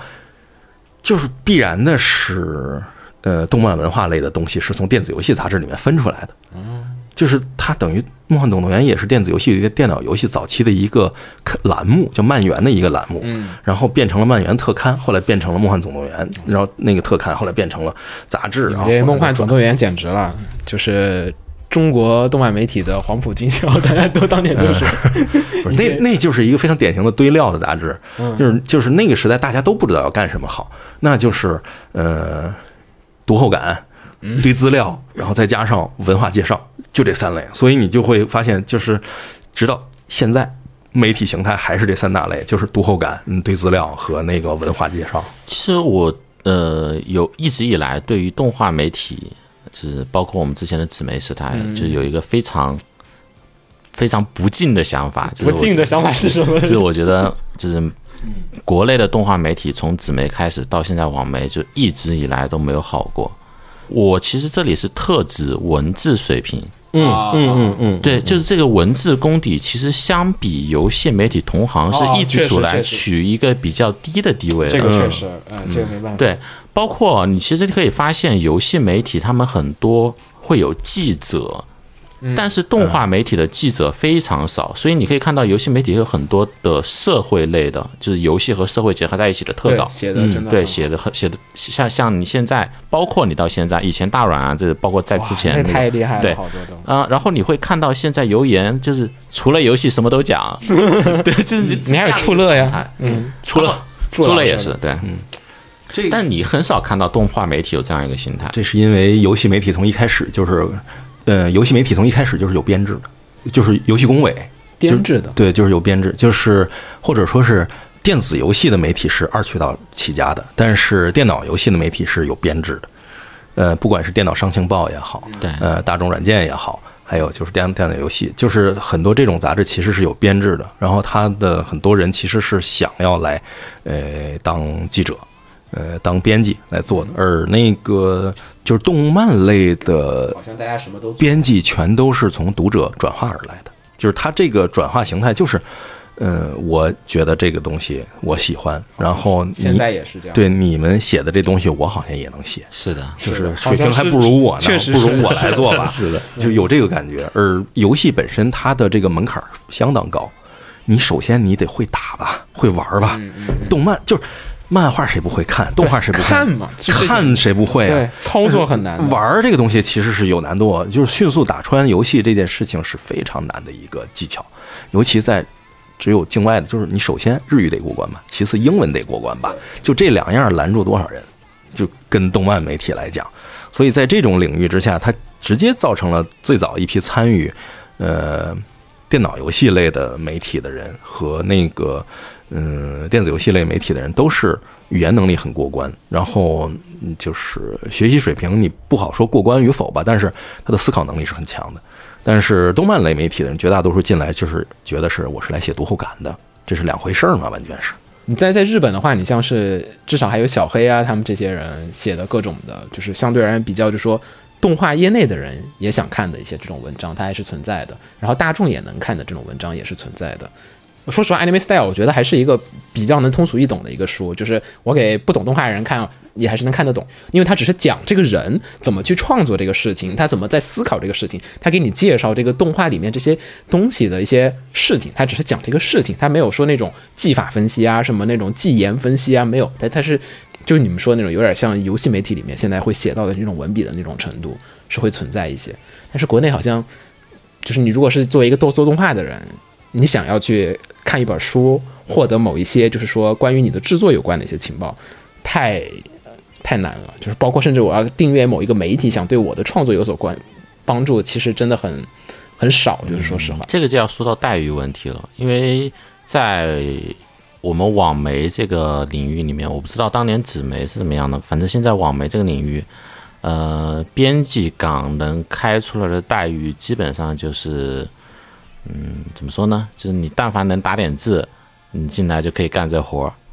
就就要求这么低吗？对啊，就就是你，如果你只要你是稍微能有点能力的记者，你是肯定不会接受这么低的工资的。就所以，我们之前非常尴尬，就是为什么一直以来招不到人，就是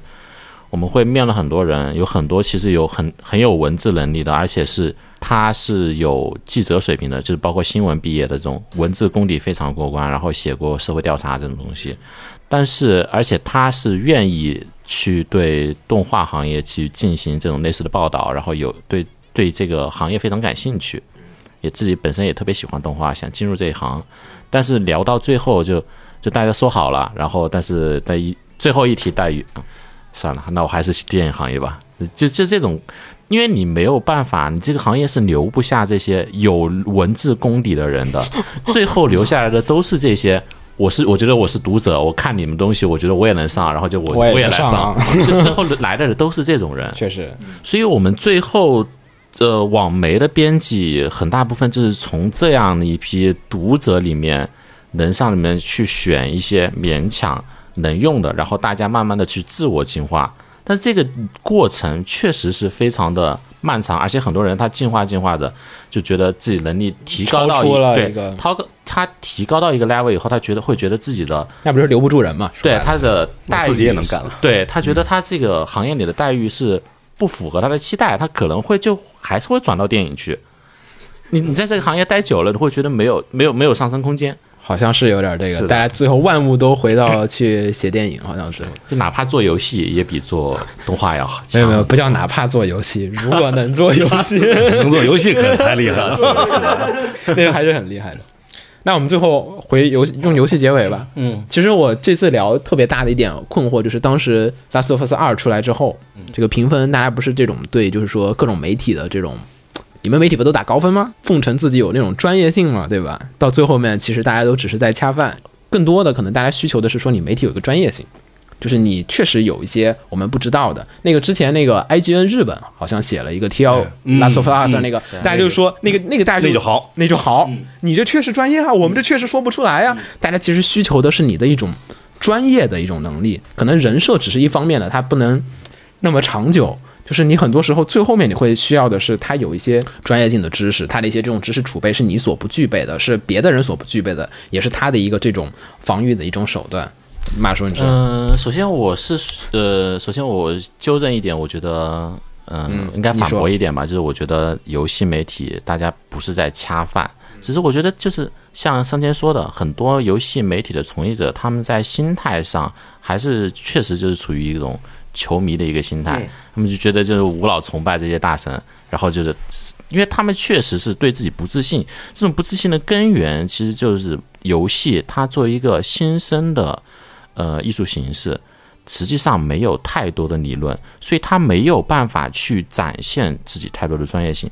那，呃，因为电影理论其实已经相当比较丰富了，所以影评它是能够去建立一个呃合适的体系的。就我如果从视听语言、从剪辑、从摄影去从打光，我各方面我可以去做一套很完整的一个呃理论。那可能我有的人会喜欢长镜头，有的人我可能会喜欢剪的碎一点，那这个个人风格的问题。但是我们是能够有一个呃评价的对对，能够站在一起讨论的基础，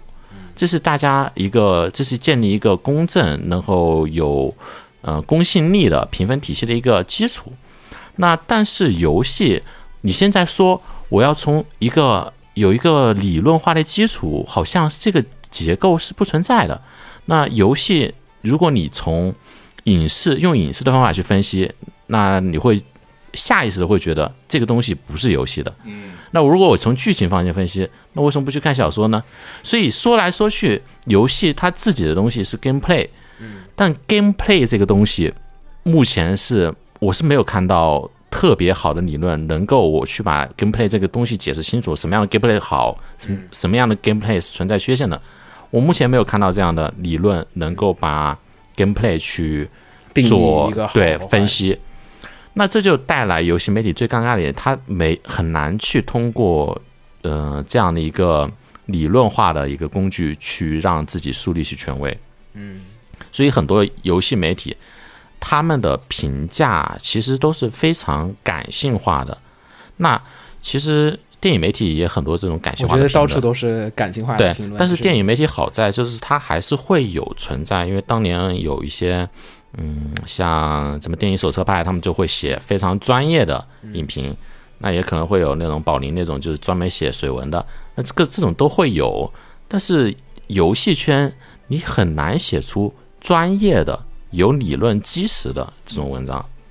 就理论工具和技术标准都没有。是的，所以因为这个状况啊，所以游戏圈他们在体现自己专业性的时候，会下意识的去从制作的类目去入手。就我能挖到越多的制作类目，越能体现出我的专业性。然后在这样的一个过程中，其实我觉得很多游戏媒体他会下意识的进入这样一个状态，就是我挖了那么多的游戏内幕，我越对他越了解，嗯，我就我觉得我自己就慢慢的就被技术上的这种琐碎的细节给迷恋了，就我会觉得我会觉得。呃，这这么花了这么多大功夫，这么牛逼，那肯定作品就很牛逼啊。那就是这样的一个心态，就他对于背后挖的越深，他就会越沉迷于这种状态。哎，对就跟那个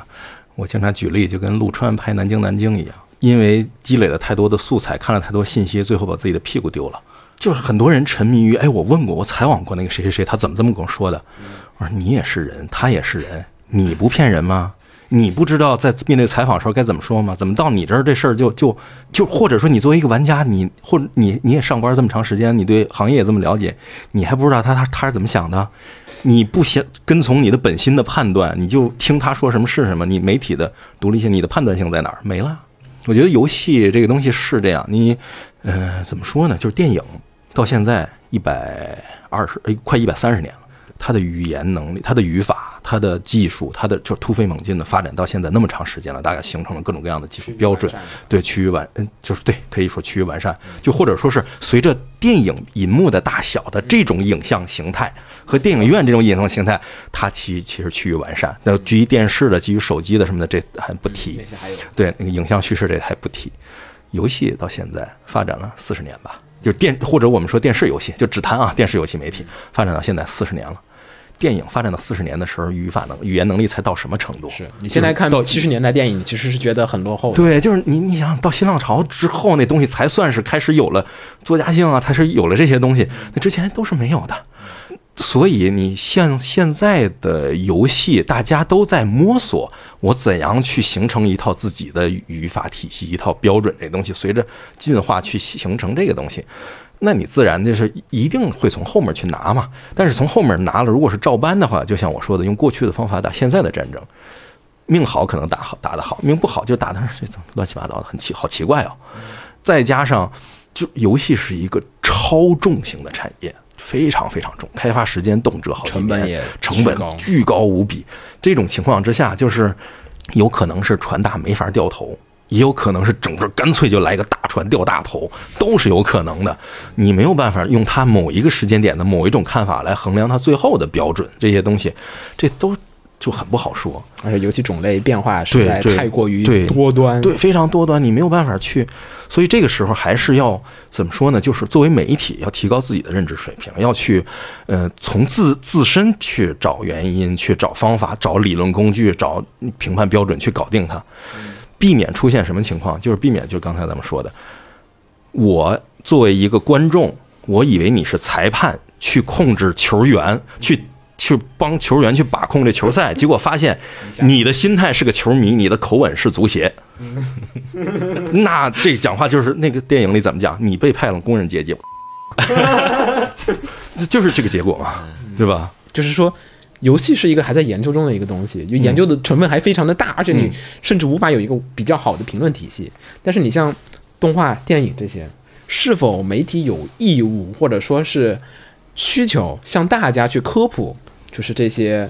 一些基础的一些这种审美的意识和概念，就是你如何就电影的现在美与好丑。就美和丑啊，好与坏呀、其实你是相对而言是有一些这种标准存在的，你可以明确的告诉大家，这这种什么样的电影就是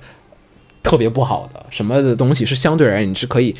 相对而言是比较好的，有必要向大家去普及吗？因为现在你其实看这种流量为王这种时代下，在现在没大家基本就是点击就好了，只要你有点击，就马叔说那种对吧？就大家只要进来看就好了。如果说在此基础上面，是否有必要说，或者是有义务去做这个事情呢？我觉得他可能说的会比较多，我先来说，我觉得没有。没有必要，就是，呃，都不说动画和游戏，都不说动画啊，就说影、电影，就纯说电影，电影。费了那么多年的劲，到现在中国观众走进电影院还是想看电视剧，不是想看电影。嗯，是他自己不知道，他想进电影院看的是电视剧，嗯。想看的是对话，啊想看的是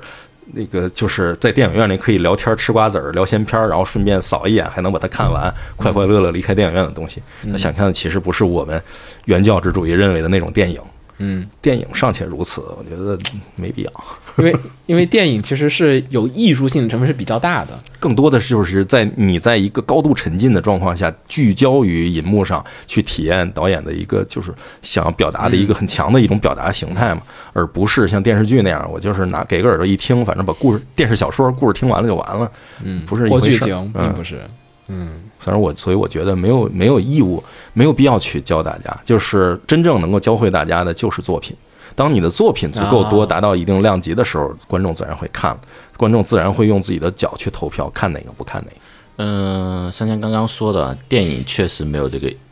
电影行业都没有这个需求，因为我我们我们和我们和网媒里面的电影媒体打打交道也蛮多的。像网媒里面的大家比较有名的这种去帮助大家建立审美体系的电影媒体基本上都活得不太好。我感受到了。就最最典型的就是深交，就是好像就是电影圈公认的最牛逼的，就是写文章深入深度最流最好的这样一个电影媒体。然后你可以看他们的，就你看他们的阅读量，就真的特别惨。就是好的，像其实以前红魔水平也会很好，但是现在你会看到他的文章会慢慢的开始去注水，就大家会去向这个流量去妥协，因为没有办法，你没有流量没有办法生存下去，所以哪怕电影圈，你看它的这个。照理说，它应该的受众已经非常比动画圈要大非常多倍了。那他你做一个去这种面度重度用户的呃媒体，在都很难以生存，就何况说是动画，动画的本身的受众就很小，然后这一部分深度的用户那就更少了。所以我是觉得，呃，就做这种面对于用户的啊这种审美的，嗯、审美体系的建构建，去进行对大家进行教育啊，或或者是什么推荐啊也好，嗯，作为媒体来说，其实我现在觉得是不太必要的。就我其实觉得这个任务，呃，我反复思考啊，因为我为什么离职了，就是可这个 这个不代这个不代表学术趴的想法。没事没事没事。为什么我离职了，不愿意再继续做这条道路？因为我觉得你要么就把自己的标准再拔高，你把这一块儿内容去加深，去做到学界那一块儿去，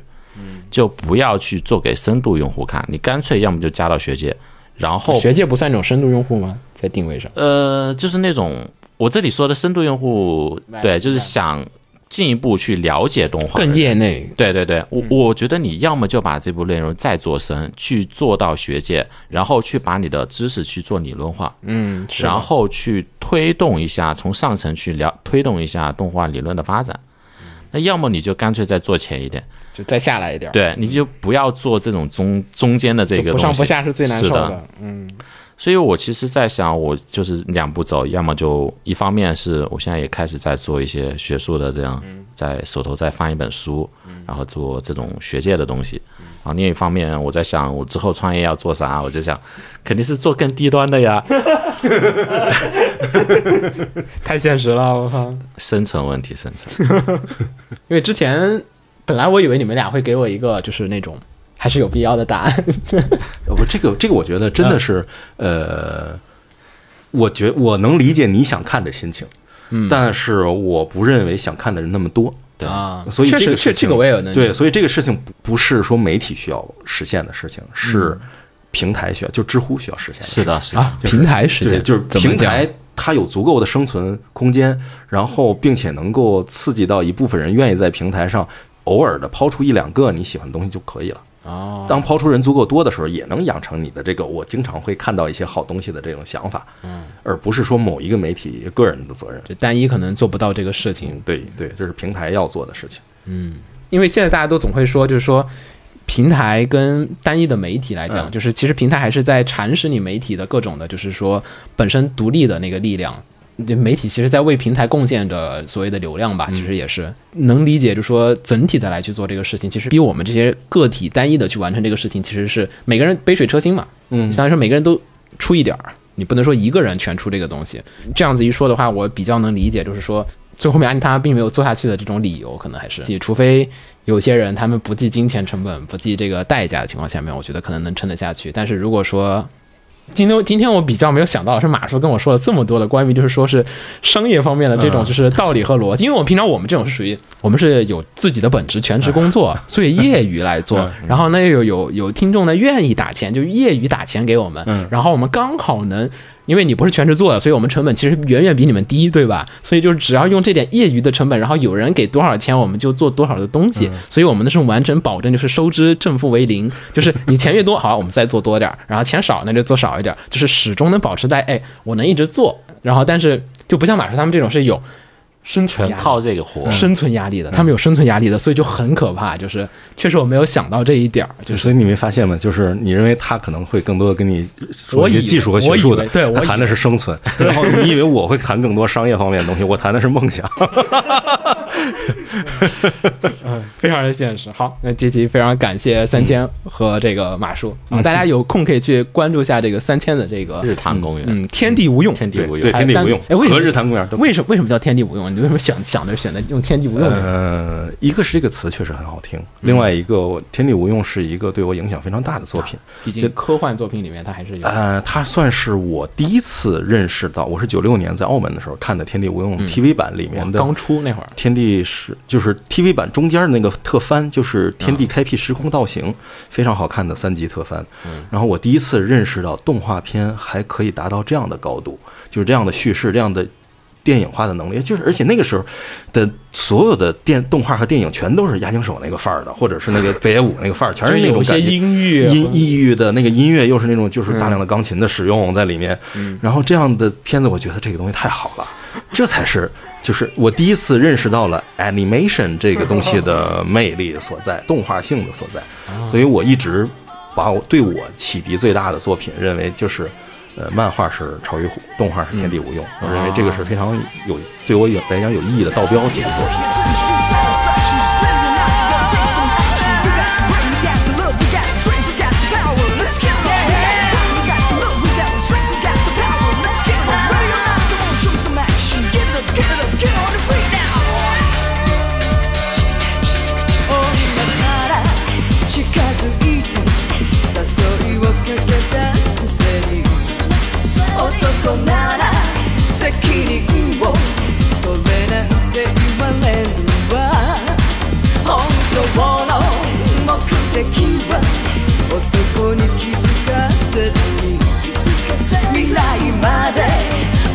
奪われてく女は怖いものよ」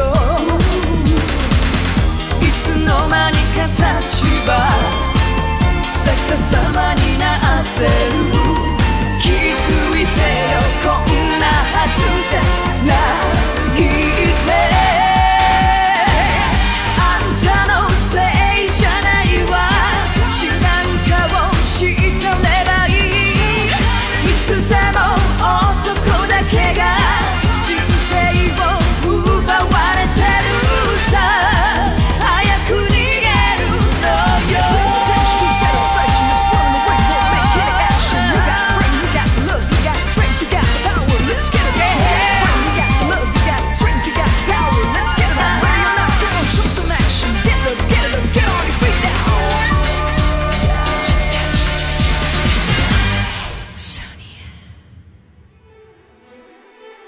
放映协会动漫电台是放映协会推出的一档半专业向的动画漫画广播节目。每期我们都会介绍不同的动画漫画相关知识，台前幕后通通包含。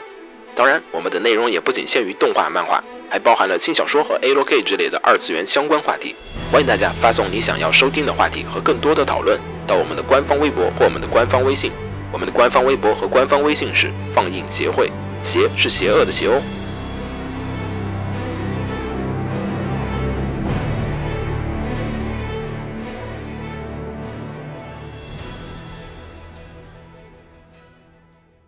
给楼给你妹啊！是给楼给好不好？